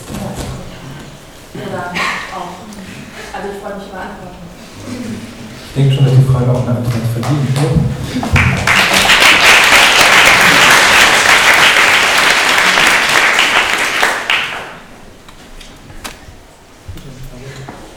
Ich wiederhole mich. Meine erste Antwort auf die Frage war, wir brauchen die solidarische Bürgerversicherung, in die alle einzahlen, die einzahlen können und wo sich nicht einige im Vorfeld schon verabschiedet haben. In die ein oder andere äh, private oder gar nicht zahlen müssen Das ist die Voraussetzung. Und ich habe wohl unterschieden, dass wir auch nicht nur im Blick auf Asylbewerber oder Flüchtlinge, die im Land leben, sondern in der deutschen Bevölkerung bereits dieses Gefälle haben. Das müssen wir überwinden. Da gibt's, das war die erste Aussage und das war weder mit der Elektronik noch mit dem, äh, mit dem ähm, äh, anonymen Krankenschein beantwortet, sondern nochmal, wir brauchen ein anderes Finanzierungssystem dieser, ähm, um, um die Krankenkosten überhaupt vernünftig zu handeln. Das ist der eine Punkt. Ähm, Abschaffung Asylbewerberleistungsgesetz, da habe ich das Glück, oder soll ich besser sagen Unglück, im Landtag zu sprechen zu sollen und zu dürfen.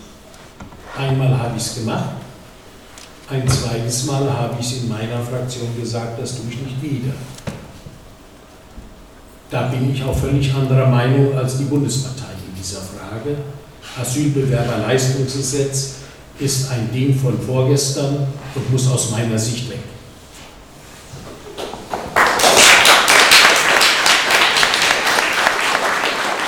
Sehr klar Antwort auch, es zeigt sich auch in den Parteien gibt es unterschiedliche Meinungen, aber das ist eben ein demokratischer Prozess und da gehört dann auch politische Arbeit auch der Zivilgesellschaft natürlich dazu, wenn man die Position stärker machen möchte. Frau äh, Ich suche mir drauf, der wollte noch nicht gar nicht. Ähm, also auch wir als Grüne ähm, sind mit dem Asylbewerberleistungsgesetz, wie es im Moment besteht, auf Bundesebene nicht glücklich.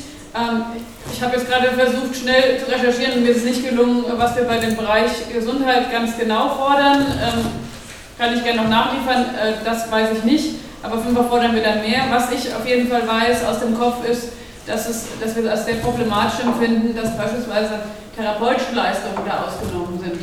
Und äh, wir haben ja ganz viele Flüchtlinge, die ähm, mit Traumata kommen. Ich bin ursprünglich Psychologin vom Beruf und dass das zum Beispiel ein Riesenproblem ist, dass das ausgenommen ist. Und wenn Menschen hierher kommen und erst dann ein Recht darauf haben, wenn sie äh, eine echte Bleibeperspektive haben und diese Menschen mit einem Traumata weiter umgehen müssen, aber müssen sie jetzt behandelt werden, das ist ein Riesenproblem. Und ich bin, bin ich, ne?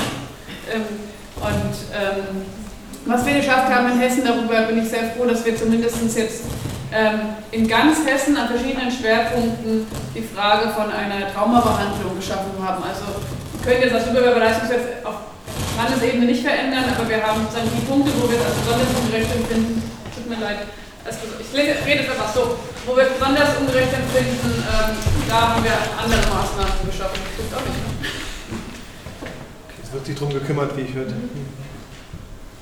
Ja, aber ich, ähm, ich bin auch ein großer Fan insgesamt davon, dass man äh, Schritt für Schritt alle Punkte ähm, verändern muss. Also ich, ich, verstehe Ihren Punkt. Ich verstehe, dass Sie das erstmal als Ungerechtigkeit empfinden und dann würde ich Ihnen auch nicht widersprechen. Und gleichzeitig glaube ich, wenn wir was erreichen wollen, müssen wir sozusagen die dringlichsten Punkte uns anschauen. Und das wäre, ne, deswegen ist erstmal ähm, vollkommen richtig, was, was der Herr Schalauske gesagt hat, dass Ihre Arbeit ist so unglaublich wichtig, aber sollte eigentlich überflüssig werden.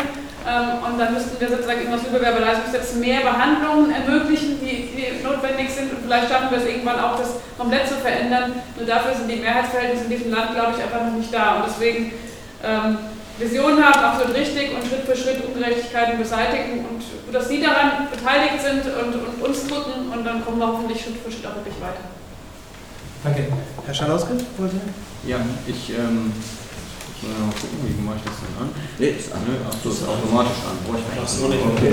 So. Alles klar. Ähm, ich hatte das ja versucht in meinem Eingangsstatement äh, zu sagen, dass wir die, ähm, dass wir wollen auch, dass das Land Hessen eine Bundesratsinitiative unternimmt. Das ist das, was ein Land machen kann, äh, um in bestimmten Fragen dann auch Bundesgesetze zu äh, beeinflussen oder zu verändern. Und wir wollen, dass die Bestimmungen im Asylbewerberleistungsgesetz wegkommen, weil es jetzt auf das Thema Gesundheit äh, bezogen ist, die ähm, die Gesundheitsversorgung für Menschen im Asylverfahren erschweren. Das wollen wir ausdrücklich, dass man da auch auf Bundesebene äh, was unternimmt. Und darüber hinaus vertreten wir nochmal die Auffassung, dass wir einen gleichberechtigten Zugang für alle Menschen, unabhängig von Herkunft, von ähm, sozialem Status, von äh, was auch immer, zum Gesundheitswesen äh, brauchen. Und dementsprechend müssen wir unsere äh, Sozialversicherung so aufstellen, das kann eine solidarische äh, Bürgerversicherung sein, die dann wirklich alle Menschen auch äh, umfasst. Auch das müssen wir allerdings äh, im Bund machen.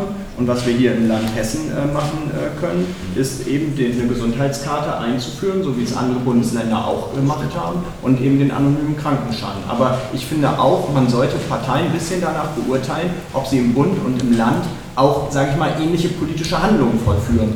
Ich freue mich immer über Parteienvertreter, die sich auf einer anderen Ebene von ihrer Gesamtmeinung absetzen. Ich finde aber, man sollte sich schon auch anschauen, ob das denn auch kohärent ist, dass äh, die Menschen sich in Stadt, Land und Bund auch äh, für bestimmte Ziele einsetzen.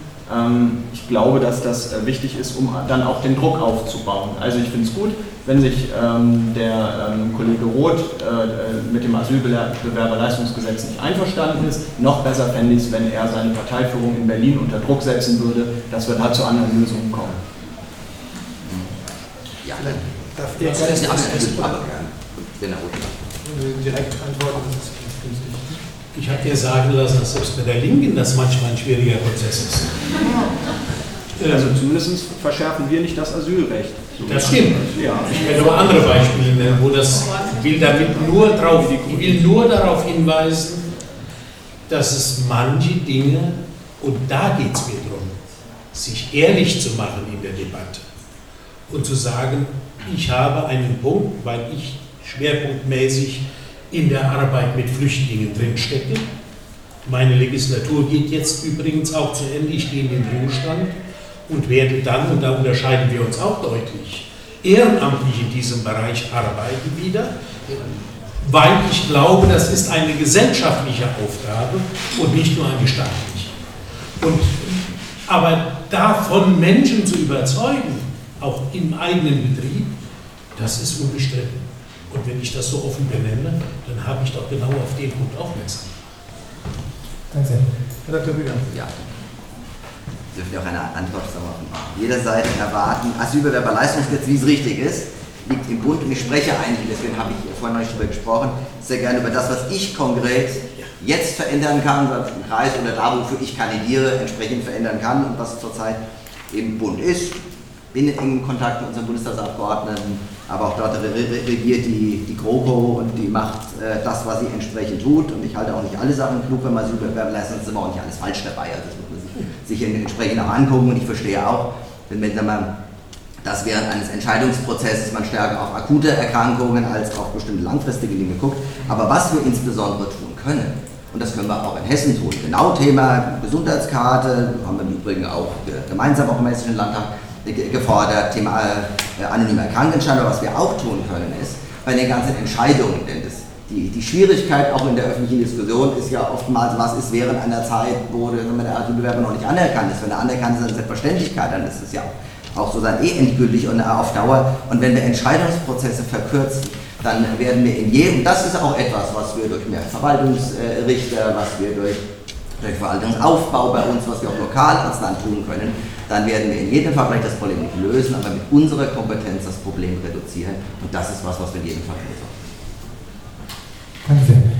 Gibt es jetzt weitere Fragen aus dem Publikum?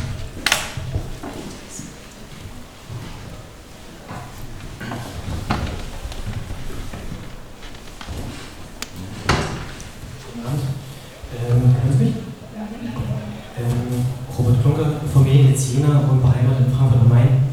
Ähm, Frau Dumm, ich habe Sie so verstanden, ich bin überrascht, als Einzige, dass Sie nicht bedingungslos einen Krankenschein in Hessen einführen würden, sondern Sie haben es äh, indirekt abhängig gemacht von einer Einführung einer elektronischen Gesundheitskarte. Ich sehe die Verbindung nicht. Äh, da würde ich mich freuen, wenn Sie entweder diese Verbindung nochmal aufzeigen oder die Aussage nochmal klarer treffen, dass Sie einen Krankenschein in Hessen einführen will. Ja, vielen Dank. Ich habe am Anfang wirklich gedacht, die Verbindung bestünde, weil hier über die Rahmenvereinbarung gesprochen worden ist, auf die bezogen worden ist. Dann wurde mir erklärt, dass das nicht Bedingung ist. Ich hatte ja von meinem Eingangsstatement auch gesagt, mich würde von Niedersachsen interessieren, die es anscheinend unabhängig davon gemacht hat. Ja? Und in meinem zweiten Statement habe ich, hab ich zwei Aspekte angesprochen. Ich habe gesagt, wir haben für die Gesundheitskarte eingesetzt, habe erklärt, warum das nicht ging und habe gesagt, dass ich mich als, ich als Angela Dorn mich bei meinem Grünen, nachdem ich das jetzt alles verstanden habe, einsetzen werde, dass wir uns für dieses Thema stark machen. Aber ich habe Ihnen offen gesagt, dass es bei uns im, im Wahlprogramm einfach noch nicht drinsteht. Und wenn ich jetzt sagen würde, wir setzen uns dafür ein, ähm, kann ich das nicht tun, weil dafür habe ich jetzt keine Legitimation. Aber das, was ich heute Abend erfahren habe, dass es auch unabhängig davon ist, werde ich mitnehmen und mich entsprechend dafür einsetzen als Person Angela Dörr.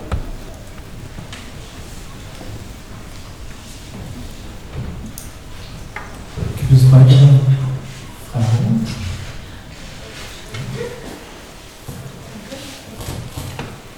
Ja, die waren sich ja alle erfreulich einig über die Einführung des anonymen Krankenscheins. Das ist natürlich angesichts der Wahl sehr erfreulich zu hören. Ich hätte dazu gerne zwei Fragen. Und zwar erstens, kann ich dann davon ausgehen, quasi ins Gesicht versprochen, dass sollte es eine CDU-freie Regierung geben, ich weiß unwahrscheinlich, dass wir auf jeden Fall mit der Einführung rechnen können. Und ich möchte da darauf verweisen, dass es ja auch in Thüringen in einem vier bis fünf Jahreszeitraum zu realisieren war, was ja praktischerweise der Legislaturperiode ist. Zweitens, sollte es eine CDU-geführte Regierung geben, können Sie mir hier quasi auch ein Versprechen, dass Sie vielleicht die Einführung des anonymen Krankenscheins zur Koalitionsbedingung machen würden? Denn soll die CDU nicht die absolute Mehrheit kriegen, hätten wir ja dann entsprechend auch ein Problem.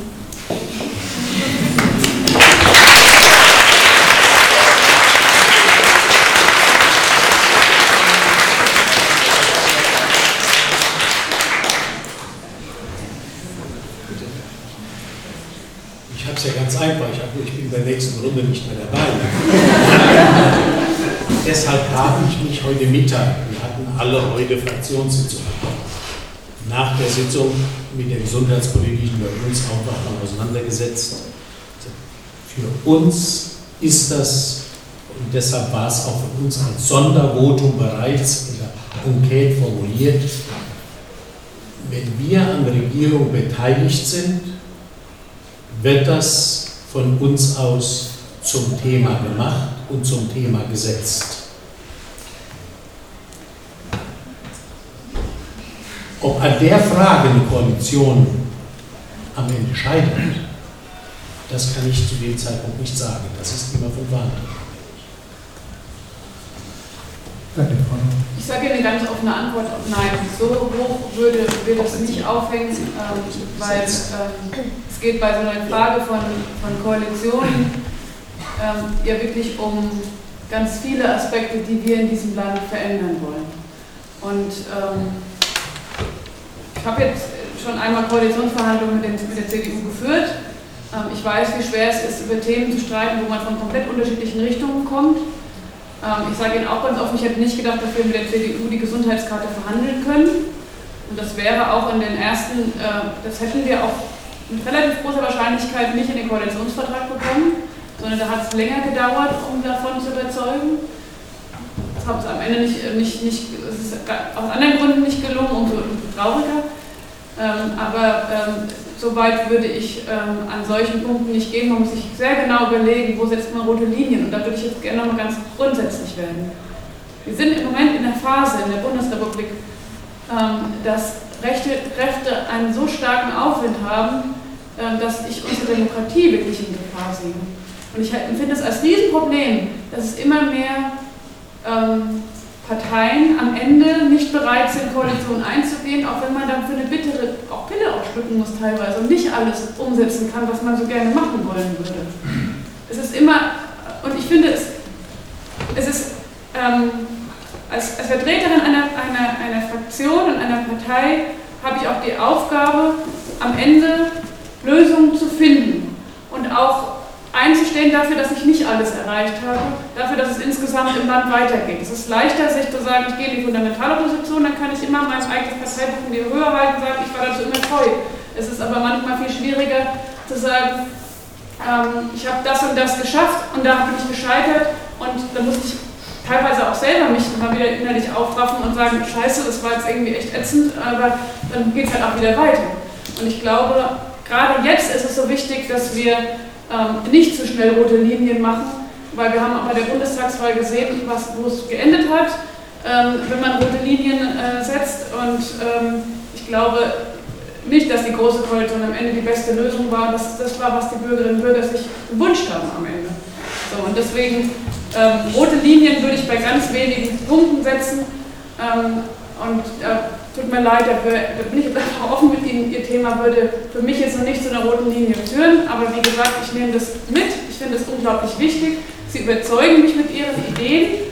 Ähm, das, das macht was mit mir und äh, ich hoffe, dass das mindestens auch schon ein bisschen weiterhilft. Vielen Dank. Herr Schalauskas, mögen Sie auch noch?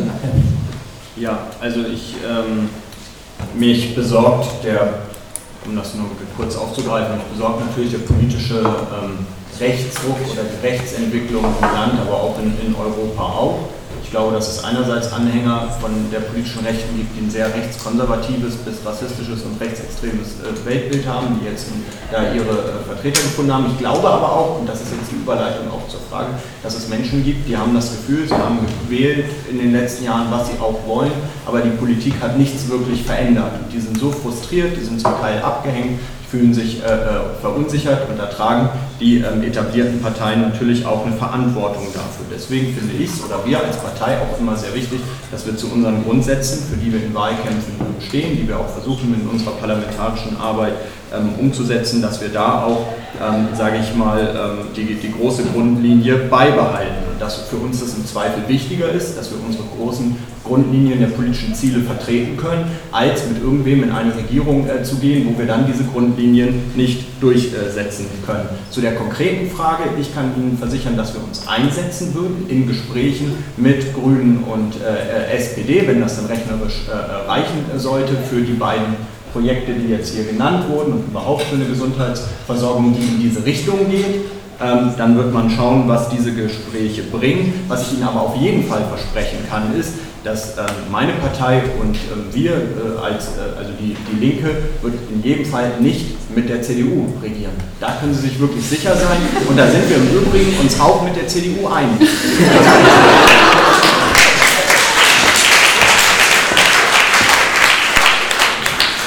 Wir lernen sehr viel. Ja, genau. Ähm, fange mal, äh, Frau Dorn, bei Ihnen an. Da, wo ich Ihnen ausdrücklich zustimmen will, ist, dass man natürlich nicht zu, ich bin ja in ganz vielen äh, Diskussionen, Podiumsdiskussionen auch mit, mit, sehr, sehr vielen für die jeweils Betroffenen auch sehr wichtigen, ich glaube auch wirklich sehr wichtigen Themen, Einzelthemen und es ist natürlich immer schwierig, wenn man quasi, und da stimme ich vor dann ausdrücklich zu, und äh, wenn man sozusagen bei jedem Thema eine rote Linie machen würde, bin ich Mathematiker, das ist so wie wenn Sie die Kreise immer kleiner machen und machen eine Schnittmenge, dann ist sie nachher immer leer. Und natürlich müssen auch äh, Länder und das an der Stelle regiert werden. Insoweit ist eine Regierung immer auch ein Kompromiss. Ja, das, das ist so. Und das, äh, ich glaube, alles andere wäre auch, wär auch unfair. Die Frage ist immer an dieser Stelle, wie stark verhandelt man eigene Positionen. Darum am Ende geht es. Und dann kann man sie auch nachher als Bürger, das kann man dann auch völlig unterschiedlich äh, verargumentieren. Ich kann sagen, wir haben ja auch, in dem Sinne, äh, von dann kann ich Sie gut verstehen, wir haben in der Zeit davor, haben wir mit der CDU regiert und ich kann Ihnen auch sagen, es war nicht einfach. Das ist für Sie sicherlich auch nicht einfach, ich, ich kenne die, und das war für, war für uns auch nicht einfach, Sie waren da ja ganz Landtag drin und das, und Sie haben ja noch nie mit der CDU koaliert, also insoweit waren wir auch nicht, genau. Also insoweit, ja, ich kann auch sagen, damals das Thema Bildung, also das Thema, dass wir die, die Kinder von den Flüchtlingen, dass, wir dann die Schulleiter eben entpflichtet haben, das zu machen. Das war auch ganz schön schwierig mit der CDU zu machen, das wollten wir auch nicht. Und da können wir sagen, da haben wir entsprechendes Gewicht reingeworfen in die Verhandlungen, dann am Montagabend in der Staatskanzlei in der Rösselstraße und sie haben das entsprechend nicht reingetan. Das heißt, uns war das wichtiger. Und äh, bei, dem, bei dem Thema, an welcher Stelle macht man den Kompromiss oder wo bei den Inhalten? Ja, aber das ist eine wirklich wir, politisch sehr, sehr tiefgreifende äh, Frage. Und da kann ich schlicht sagen, dass ich glaube, dass es da keine einfachen Antworten gibt. Aber dass irgendwo jeder, ich glaube, Sie würden mich ja auch beim nächsten Mal hier aus Marburg jagen, wenn ich hier äh, all diese Themen, das, was wir heute gemacht haben und alle anderen Themen aufgeben würde, nur mal sagen, okay, damit wir ja eine Koalition, vielleicht eine Koalition mit den Farben eines karibischen Landes eingehen, wenn nichts entsprechend von Inhalten umgesetzt wird, sondern es müssen natürlich auch entsprechend viele Inhalte dabei sein. Und dann schaut man, sind es am Ende genügend viele?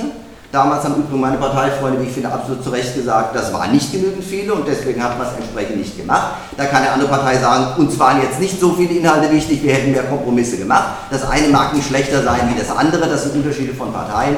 Wir würden das als einen Inhalt, ich werde es auf jeden Fall als einen Inhalt mitnehmen und ich habe erstmal die Hoffnung, dass wir stark genug werden, dass wir da verhandeln können und dass wir die Möglichkeit haben, das zu verhandeln Und naja, da wir schon mal gegen die CDU beim Thema Bildung das durchgesetzt haben, würde ich mir auch zutrauen, dass wir das hinkriegen.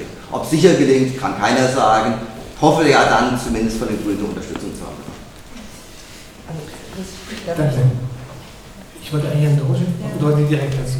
Ja, weil ich äh, Sie schon noch mal fragen möchte, Ihre bundespolitische Ebene als FDP Mhm. äh, ähm, stärkt doch eigentlich dieses Ungleich, diese Ungleichbehandlung im Gesundheitswesen. Oder bin ich falsch informiert? Sie sind doch nicht dagegen, dass wir äh, jetzt, äh, oder Sie sind dafür, dass es bleibt, wie es ist, so habe ich das immer verstanden. Können Sie mir jetzt erklären, dass es anders ist? Dass wir privat versicherte Menschen haben, dass wir gesetzlich versicherte Menschen haben und dass nicht alle gleich behandelt werden. Deswegen äh, ganz verstehe ich Ihr Argument jetzt nicht. Also jetzt. Soll ich noch beantworten? Bitte. Also. Also insoweit wollte ich jetzt mal zwei Dinge lernen. Ich habe jetzt hier als, als das Thema, wie gehen wir mit den geflüchteten Menschen um, wie gehen wir mit Menschen um, die von außen reinkommen, die erstmal keinen kein, äh, Krankenschutz haben. Das ein völlig anderes Thema, über das ich sehr gerne auch rede, aber es ist ein anderes Thema, deswegen habe ich es nicht aufgegriffen. Was man aber sicherlich nicht in einer Minute sagen kann, ist überhaupt die Frage, dass wir ein Gesundheitssystem haben mit gesetzlichen und privaten äh, Versicherten. Da ist richtig, wir wollen dieses System nicht auf einen Schlag ablösen, im Übrigen, das könnte man auf eine ganz einfache Art im Übrigen tun, könnte man, ich halte die nicht für richtig, indem man einfach die, äh, per, Gesetz sagt, dass jeder Arzt auch gegenüber einem Privatversicherten nicht den 2,3-fachen oder 3,5-fachen Betrag nimmt, sondern genau denselben Betrag. Dann gibt es überhaupt gar keinen Grund mehr für eine Ungleichbehandlung, muss würde eins passieren und das sollte auch jedem klar sein. Ich kenne etliche Ärzte, mit denen ich gesprochen habe, so 10 Prozent und die zahlen das äh, Dreifache davon. Das heißt, es würde für alle anderen im Schnitt äh, 20 Prozent teurer werden. Und äh, das ist so der Hintergrund, äh, was dann auch wieder umgelegt wird. Da mag es dann auch unterschiedliche Modelle geben, wie man wie das entsprechend wegnimmt, aber es würde für den gesetzlich Krankenversicherten entsprechend äh, teurer werden. Deswegen halte ich das an der Stelle für kein kluges äh, System. Über Weiterentwicklung unseres äh, Systems kann man Fall rechnen, aber äh, auch auf der anderen Seite Dinge Richtung nur einer Versicherung, ich meine auch im Gesetzlichen ist auch die Frage, wie wir Wettbewerb haben oder nicht. Frage war, äh, gestellt. Äh, ähm, und nicht, da mag man drüber streiten. Ich merke, dort, wo es ein einziges System gibt und wo wir quasi ein staatliches System haben, ist typischerweise die Gesundheitsversorgung schlechter. Deswegen würde ich da ungern. Genau, das ging dann auch ein bisschen noch in eine andere Richtung als die Diskussion, glaube ich. Ja, als die Frage. Die Frage ich, sonst weiß ich. Genau, ja, ja. Die Antwort naja, auf Frage. Gesundheit für alle ist heute Abend das Thema und wir haben, äh, wurde ja mehrfach gesagt, eine Ungleichbehandlung jetzt schon. Und wir haben sie nicht nur bei, äh, nach dem Asylbewerberleistungsgesetz, sondern wir haben es auch für EU-Bürgerinnen, wir haben es für je nach Stati, äh, für, für, in ganz unterschiedlicher Form. Und äh, dass das nicht äh, wirklich auch äh, ähm, oder für mich ist es einfach so, dass Gesundheit eins der allerhöchsten Güter ist. Ja, also das kann Klimaschutz sein, das kann, äh, aber der Zugang zur Gesundheitsversorgung ist für mich so elementar, äh, dass ich diese Frage schon gerne stellen will, weil sie äh, die grundsätzliche politische Haltung einfach nach meiner Meinung ja, signalisiert. Wie gehe ich damit um? Gibt es Ungleichbehandlung oder nicht? Und da gehört eben dieser, dieses System, was wir jetzt haben, eindeutig mit in die Diskussion für mich. Deswegen habe ich die Frage gestellt. Wunderbar, den Punkt sehe ich auch. Ich wollte nur vermeiden, dass wir uns jetzt sehr stark in Ja, die Richtung entwickeln, weil es geht eben schon auch um die Frage von äh, dem, wo auch das Mediennetz primär aktiv ist bei den Menschen, die eben gar keinen Zugang haben und sowas wie Gesundheitskarte und Krankenschein.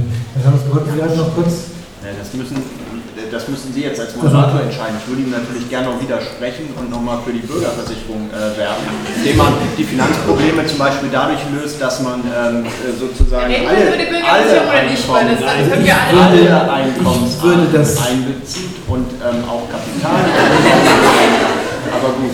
Ich werde jetzt mal autoritär. Also ich würde die Bürgerversicherung jetzt äh, vermeiden als Thema tatsächlich, weil wir auch noch andere Gespräche da in der Richtung haben. Und das ökonomische Argument, dass wir kein Geld haben für die Versorgung von geflüchteten Papierlosen, das ist falsch. Darum brauchen wir auch diese, diesen Topf gar nicht aufzumachen, wo wir Geld einsparen können oder so.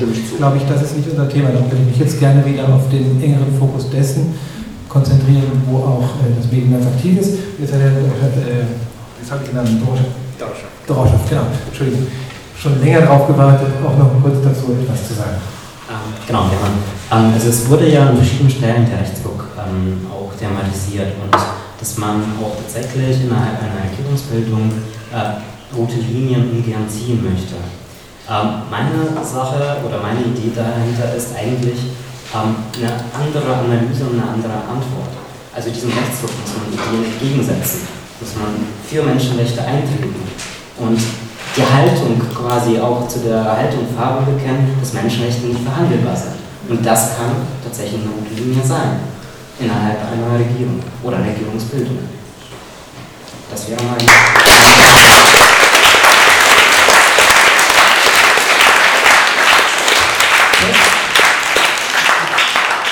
Kurz bitte. Den Grundsatz bin ich bei Ihnen. Die äh, Frage der Lösung äh, können sich natürlich dann andere können sagen, das ist doch eigentlich Ebene des Bundes, da können wir doch als Land nichts machen.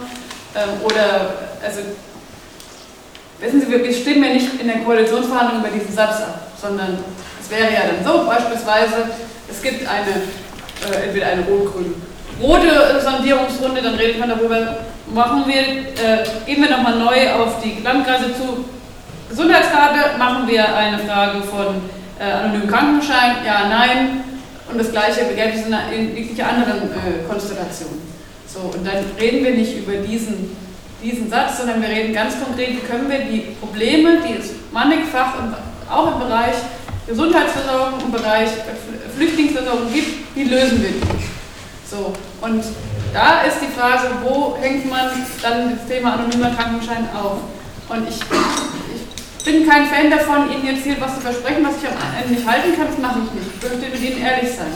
Und deswegen sage ich Ihnen, ähm, ich finde das Thema sehr wichtig, ich setze mich dafür ein, aber wenn ich jetzt heute hier sage, das mache ich zum, äh, zum, zur roten Linie, die Einführung des anonymen Krankenscheins, dann ist die Wahrscheinlichkeit, äh, dann, ist, dann sind Verhandlungen über solche Punkte so enorm schwierig. Und ich finde nicht, dass wir aus grundsätzlichen Erwägungen bei allen möglichen Punkten rote Linien ziehen sollten, sondern dass wir gemeinsam schaffen sollten, als Politiker, die von verschiedensten Richtungen kommen, mit verschiedensten Ansichten, am Ende Lösungen zu finden. Und ich hoffe sehr, dass dies ein Punkt der Lösung ist. Und sehr gerne kann ich das auch sehr grundsätzlich einführen. Aber ich fürchte, dass es am Ende nicht der entscheidende Satz ist, auch wenn er für Sie und für Sie alle wahrscheinlich hier der entscheidende ist. Aber in solchen Verhandlungen mit anderen, die anders an dem Moment denken, ist er leider nicht der entscheidende. Das ist leider eine Erfahrung, die ich machen musste in vielen Jahren äh, Regierungsverantwortung. Man muss von der Perspektive des anderen aus denken und dann schafft man es meistens, eine Lösung zu finden.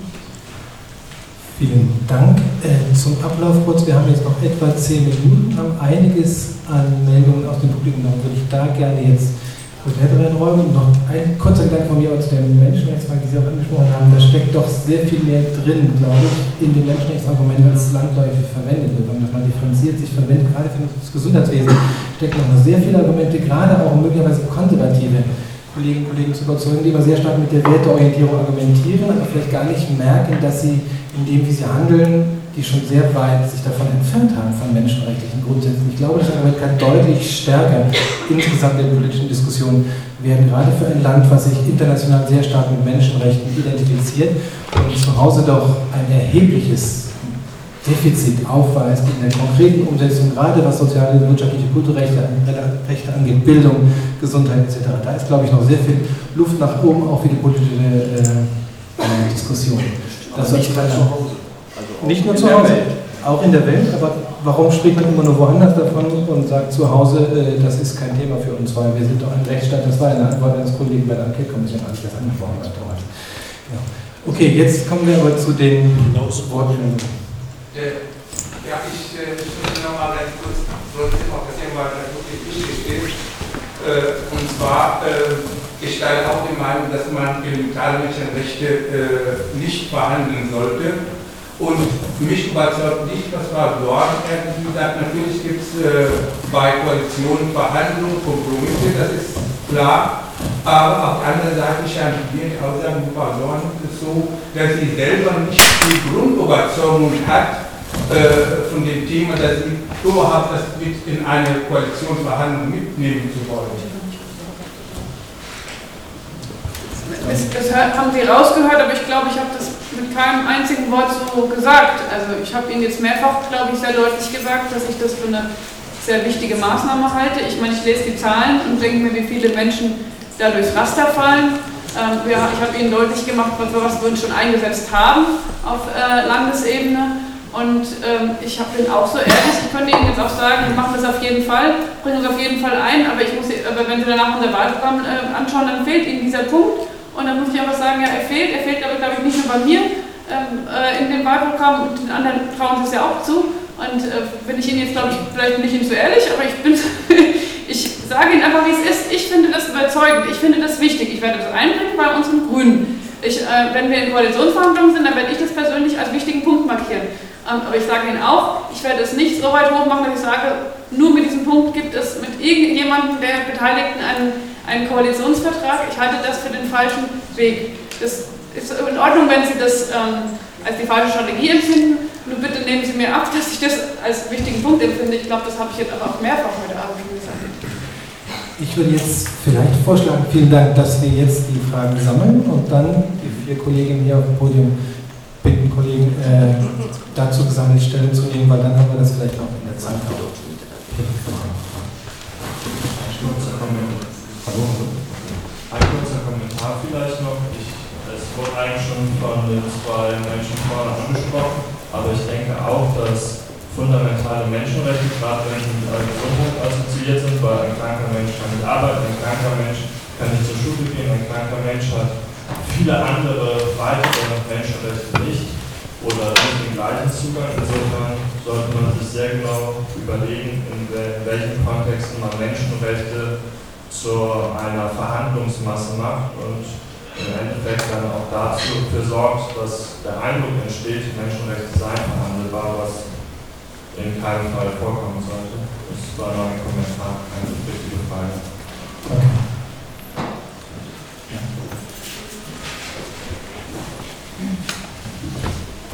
Ja, mein Name ist äh, Georg Müller. Ich äh, bin ärztlicher Direktor von Medica. Das globale natürlich auch für meine Tätigkeit.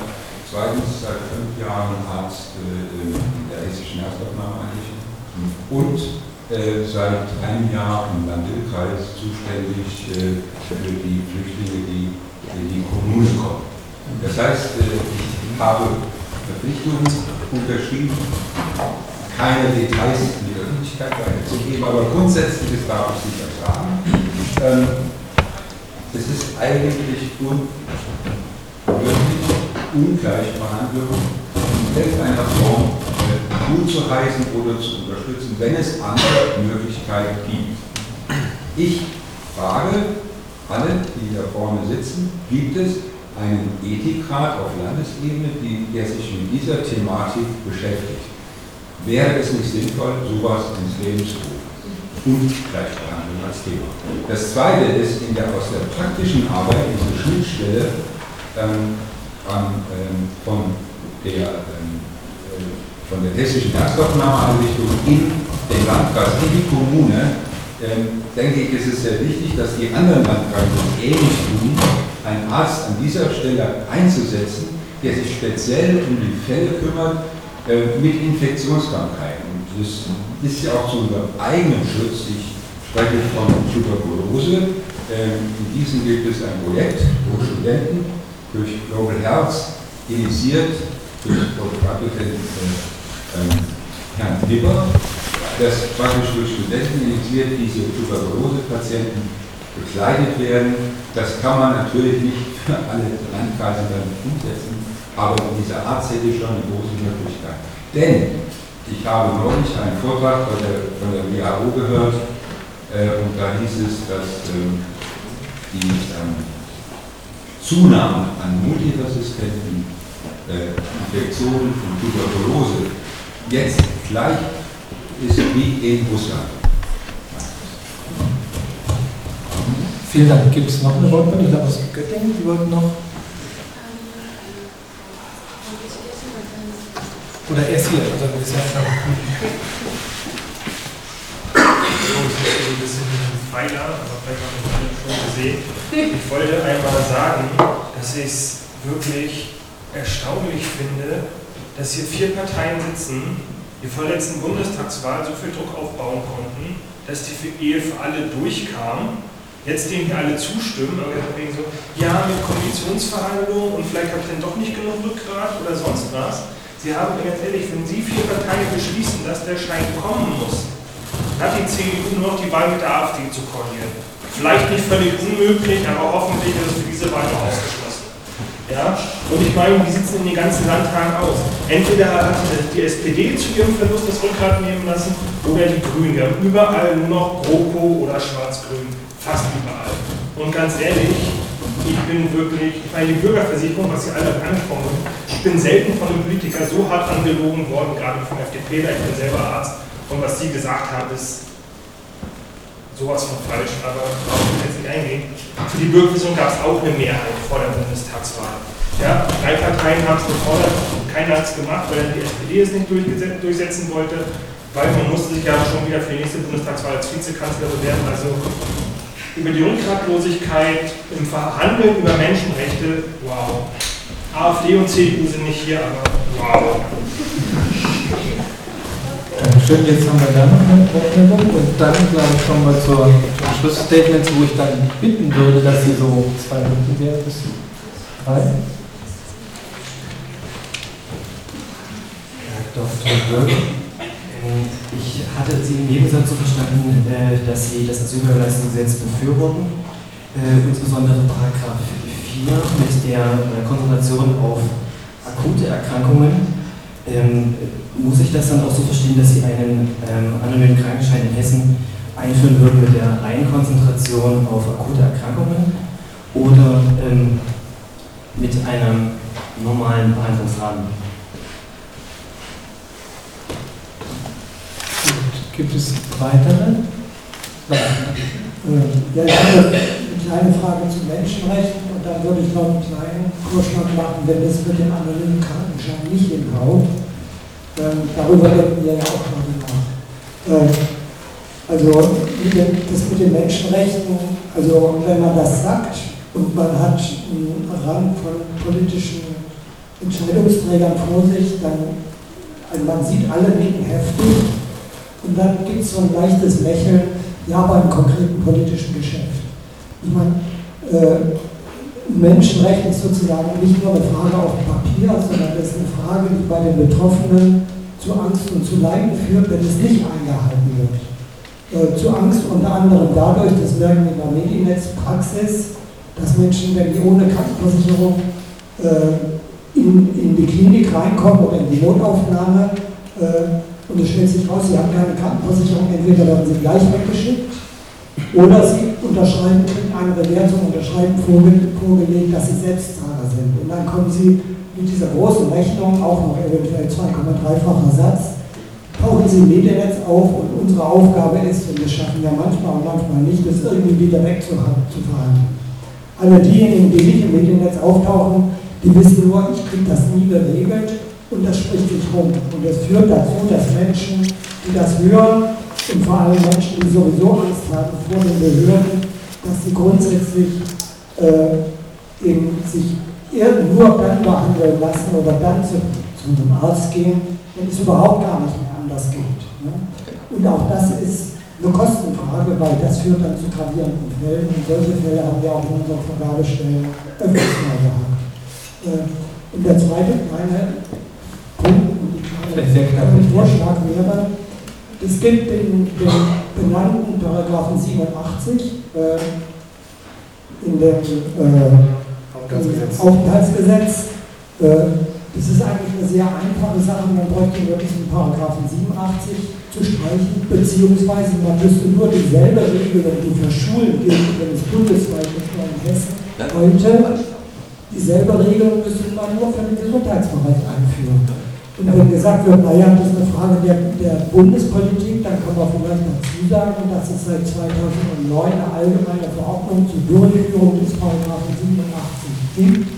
Und da steht drin, dass die äh, damit befassten Behörden, konkret die Sozialämter, in dem Fall, wenn sie solche, äh, wenn sie mit Krankendaten zu tun haben, dass sie nicht genötigt sind, nee, dass sie nicht weiterreichen dürfen, diese Informationen an die Ausländerbehörden. Und die Frage ist nur, warum wird das, warum wird das in keinem Bundesland eingehalten? Dank. Das sind wichtige Punkte. Herzlichen Dank. Ich würde jetzt sagen, dass wir die Abschlussrunde machen, aber diesmal vielleicht zu meiner Linken, mit der Linken beginnen, mit Herrn Schalauske. Und ich bitte um möglichst prägnante Statements. Oh, Entschuldigung.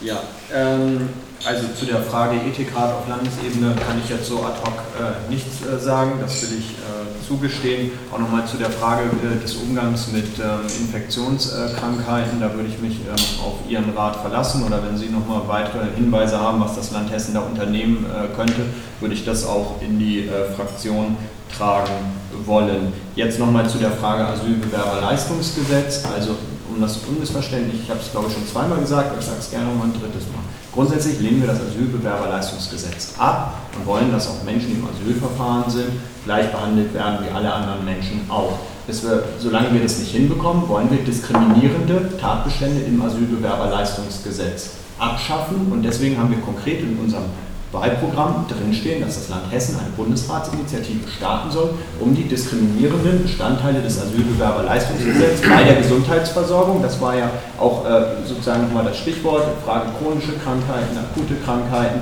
um das quasi zu verändern, dass dann auch alle Gesundheits, äh, äh, Gesundheitsleistungen gemacht werden können. Und dann ähm, abschließend zu der Frage der Menschenrechte. Ich finde diesen Hinweis sehr, sehr richtig. Ich würde ja glauben, wenn die UN-Menschenrechtskonvention, die ja auch letztlich Ergebnis des Zweiten Weltkriegs ist, die ein hohes Maß an Verbindlichkeit von, ich nenne das mal liberalen Freiheitsrechten und sozialen Grundrechten miteinander vereinbart, wenn diese Menschenrechtsdeklaration und die da, darauf sich dann anschließenden Pakte der Vereinten Nationen wenn die handlungsleitend wären für alle äh, politischen äh, Kräfte in unserem Land, für die Politik hier, aber auch für die Politik, wie man mit anderen Ländern und anderen Bevölkerungen umgeht, dann wären wir schon sehr viel weiter. Vielleicht wissen Sie, als Linker bin ich auch notorisch der Überzeugung, dass man den Kapitalismus abschaffen muss und irgendwie zu einer anderen Gesellschaft muss. Aber ich wäre ja schon sehr glücklich, wenn, uns, wenn sich das staatliche Handeln in der Bundesrepublik an die UN äh, Menschenrechtskonvention halten würde, dann wären wir ein großes Stück weiter und dafür würde ich mich auch weiter engagieren.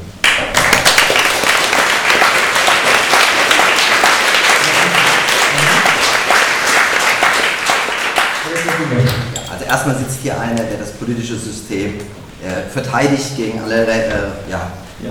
Es ist Sachen von rechts und links unser demokratisches System ich glaube, es ist das Beste, was wir überhaupt haben.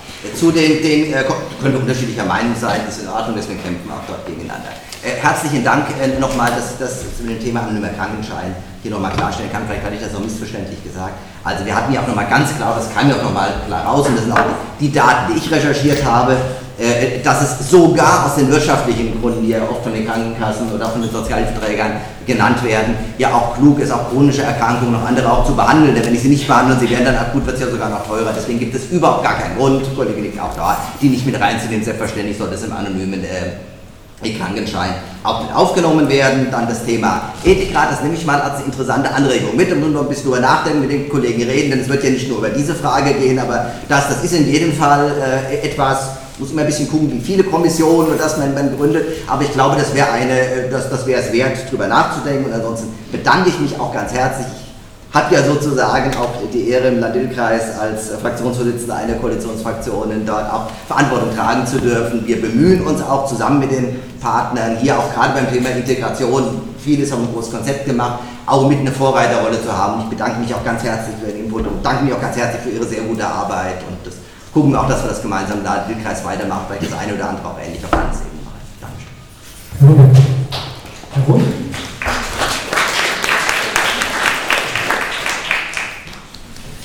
Ich versuche das in drei oder vier Punkten zu beschreiben oder das, was gesagt worden ist, nochmal aufzugreifen. Ich mache es persönlich in unterschiedlichen Funktionen seit 1985 ununterbrochen Flüchtlingsarbeit. Und seitdem weiß ich, wie viel konkurrierende Anforderungen es nur in diesem Bereich gibt.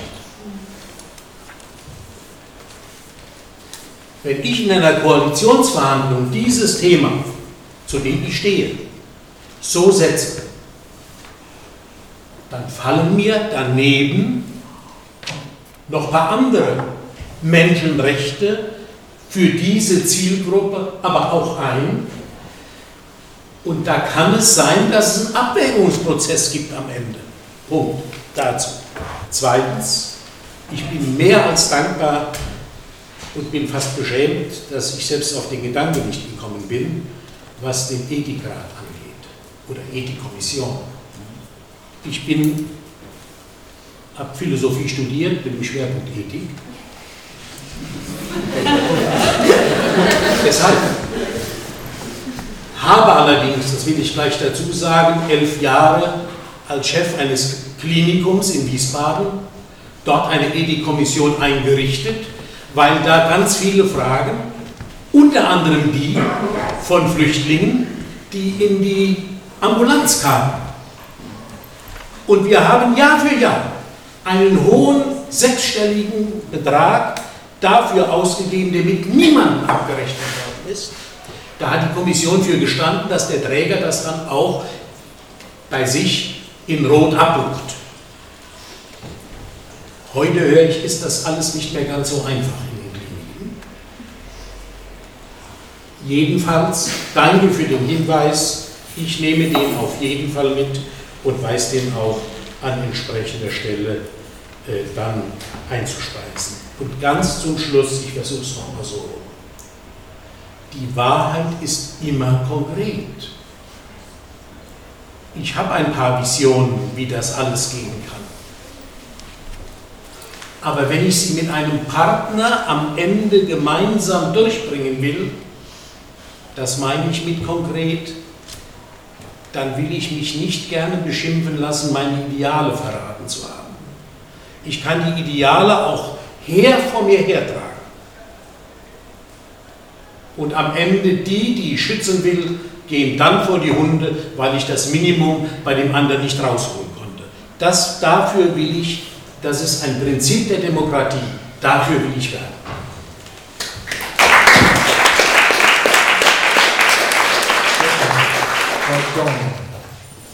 Ich bin schöner, hätte man es gar nicht ausdrücken können. Ähm, vielen Dank dafür, weil ich glaube, dass es genau um dies geht. Wenn Sie das Thema Menschenrechte ansprechen, ich meine, warum bin ich in die Politik gegangen? Um. Menschenrechte zu verteidigen, um den Klimawandel aufzuhalten, um äh, zu verhindern, dass weiterhin eine Anna-Sophie von vornherein in der ersten Klasse mehr Chancen hat als der, als der Kevin und der Murat. Das sind die Dinge, die mich antreiben. Deswegen sitze ich hier und deswegen, ähm, äh, deswegen äh, ist dieser Beruf für mich äh, ein, ein ganz elementarer und ist auch eine Berufung. Und am Ende bedeutet das Tag für Tag, hart daran zu arbeiten, dass das, was, was wir uns wünschen und was uns antreibt, Realität wird. Und das, was Sie zu Recht beschreiben als ein Menschenrecht, und die, wissen Sie, ich, ich das, für mich ist es ja nochmal, ich weiß, viel abstrakter als für Sie, weil Sie sehen tagtäglich diese Menschen und ich danke Ihnen für diese Kraft, die Sie tagtäglich aufwenden und ich verstehe auch, dass teilweise bei Ihnen ein bisschen Ärger oder Wut oder sonstiges dabei ist, dass Sie sich gerade von uns viel mehr erwarten. Ich kann das aus Ihrer Perspektive total verstehen. Und das zeigen sie auch weiter ungeduldig. Das ist genau richtig, wie sie sind. Und, und meine Rolle ist sozusagen, Schritt für Schritt diese Visionen mehr Realität werden zu lassen. Und leider ist es nicht so, dass wir hier im Raum sind ganz viele Menschen, und ich, ich schließe mich damit ein, die sagen, es ist, ähm, es, es ist doch klar, dass diese Art, also wenn wir mit der Asylbewerber sprechen, ist doch klar, dass diese Menschen nicht dann zum Sozialamt gehen, wenn sie danach abgeschoben werden. Und andere würden leider sagen, aber die haben ja einen Rechtsanspruch auf Behandlung. Und in, diesem, in diesen Diskussionen stecken wir und die müssen wir fighten und dann müssen wir am Ende erfolgreich sein. Und das meine ich damit. Es ist am Ende das durchzusetzen ist ein harter Weg, aber umso wichtiger, dass Sie so konsequent bleiben und dass Sie sagen, es ist eine Menschenrechtsfrage und das ist es auch, da haben Sie ja recht. Und bitte nur, weil wir nicht sofort das realisieren können oder nicht sofort sagen, das ist das Maxim von allen, finde ich es echt hart, uns vorzuwerfen, dass wir deswegen die Menschenrechte, äh, äh, dass, dass, wir da einklicken könnten. Ich habe hab die Formulierung nicht mehr genau im. Ähm, das sind die unterschiedlichen Rollen, die wir auch haben. Und am Ende bewerten sie unsere Arbeit danach, ob wir uns genug angestrengt haben oder ob wir an der einen oder anderen Stelle eingeknickt sind, ohne dass es das wert war. Und ich finde in der Flüchtlingspolitik, wir haben da eine Menge gekämpft in Hessen, ähm, und im Bundesrat für ganz viele Bereiche. Und ich, ich bin erstmal verdammt froh, dass es in Hessen niemanden gab, der in dieser Zeit auf, auf, im Winter draußen schlafen musste. Ich bin froh darum, dass wir es geschafft haben, dass wir eine, eine, eine psychosoziale Betreuung haben, dass es eine Möglichkeit einer Traumatherapie gibt. Ich bin, ich bin glücklich darüber, dass, dass ähm, es eine Abschiebungsstopp für, für Menschen in Ausbildung gibt. Das war alles harte Arbeit und alles dahinter ist Menschenrecht. Wissen Sie, und deswegen ähm, ist es auch, eine, ein, äh, auch Kompromisse auf dem Weg hin zur Vollendung der Menschenrechte ist es doch wert zu kämpfen. Das äh, war mir nochmal wichtig auszudrücken. Jetzt habe ich ganz viele Punkte vergessen. Ethikrat finde ich eine tolle Idee. Ich glaube, wir sprechen nachher nochmal hier. Vielleicht können Sie uns noch ein bisschen mehr Futter äh, bringen, was Sie genau meinen. Ähm, und genauso Ihre Umsetzungsprobleme, vielleicht war ich zu unaufmerksam, ich habe es nicht ganz konkret äh, mitbekommen. Wenn Sie mir die nochmal erklären würden, würde mich interessieren, wenn wir dann im Anschluss nochmal sprechen. Ich kann im Moment gerade keine, keine Antwort äh, drauf, drauf geben. Und ähm, Asylbewerberleistungsgesetz hatte ich vorhin auch, glaube ich, auch, wir kümmern uns auf Bundesebene, kämpfen darum, dass es, dass es Veränderungen gibt. Und solange müssen wir die Handlungsspielräume nutzen, die wir auf Landesebene haben. Und ich bedanke mich bei Ihnen dafür, dass ich heute ganz viel gelernt habe und mitgenommen habe und äh, definitiv schlauer rausgehe als vorher und äh, neue politische Ziele mit auf den Weg genommen habe. Vielen Dank.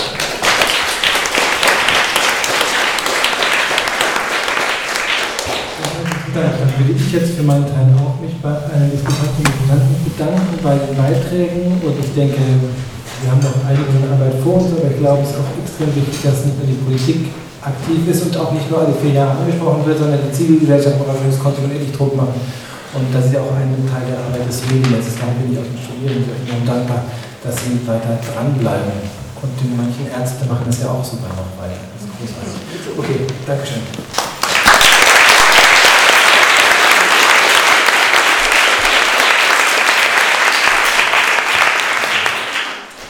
So, wir sind nun am Ende.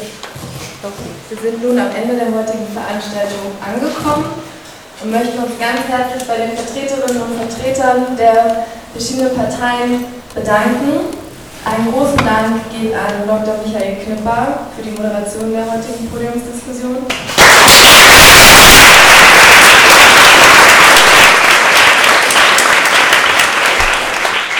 An den Bürochef vom Anonymen Krankenschein Thüringen.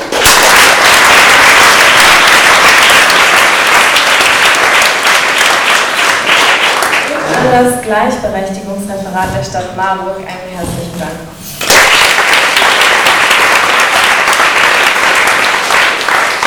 Und zu guter Letzt natürlich an alle Menschen aus dem Publikum vielen Dank für Ihr und euer zahlreiches Erscheinen, die rege Anteilnahme an der Diskussion.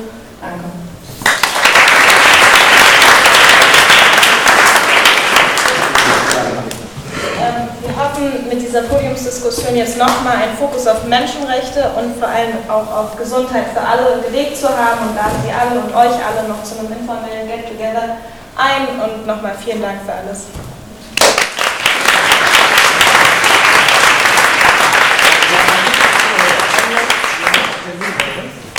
Thank you.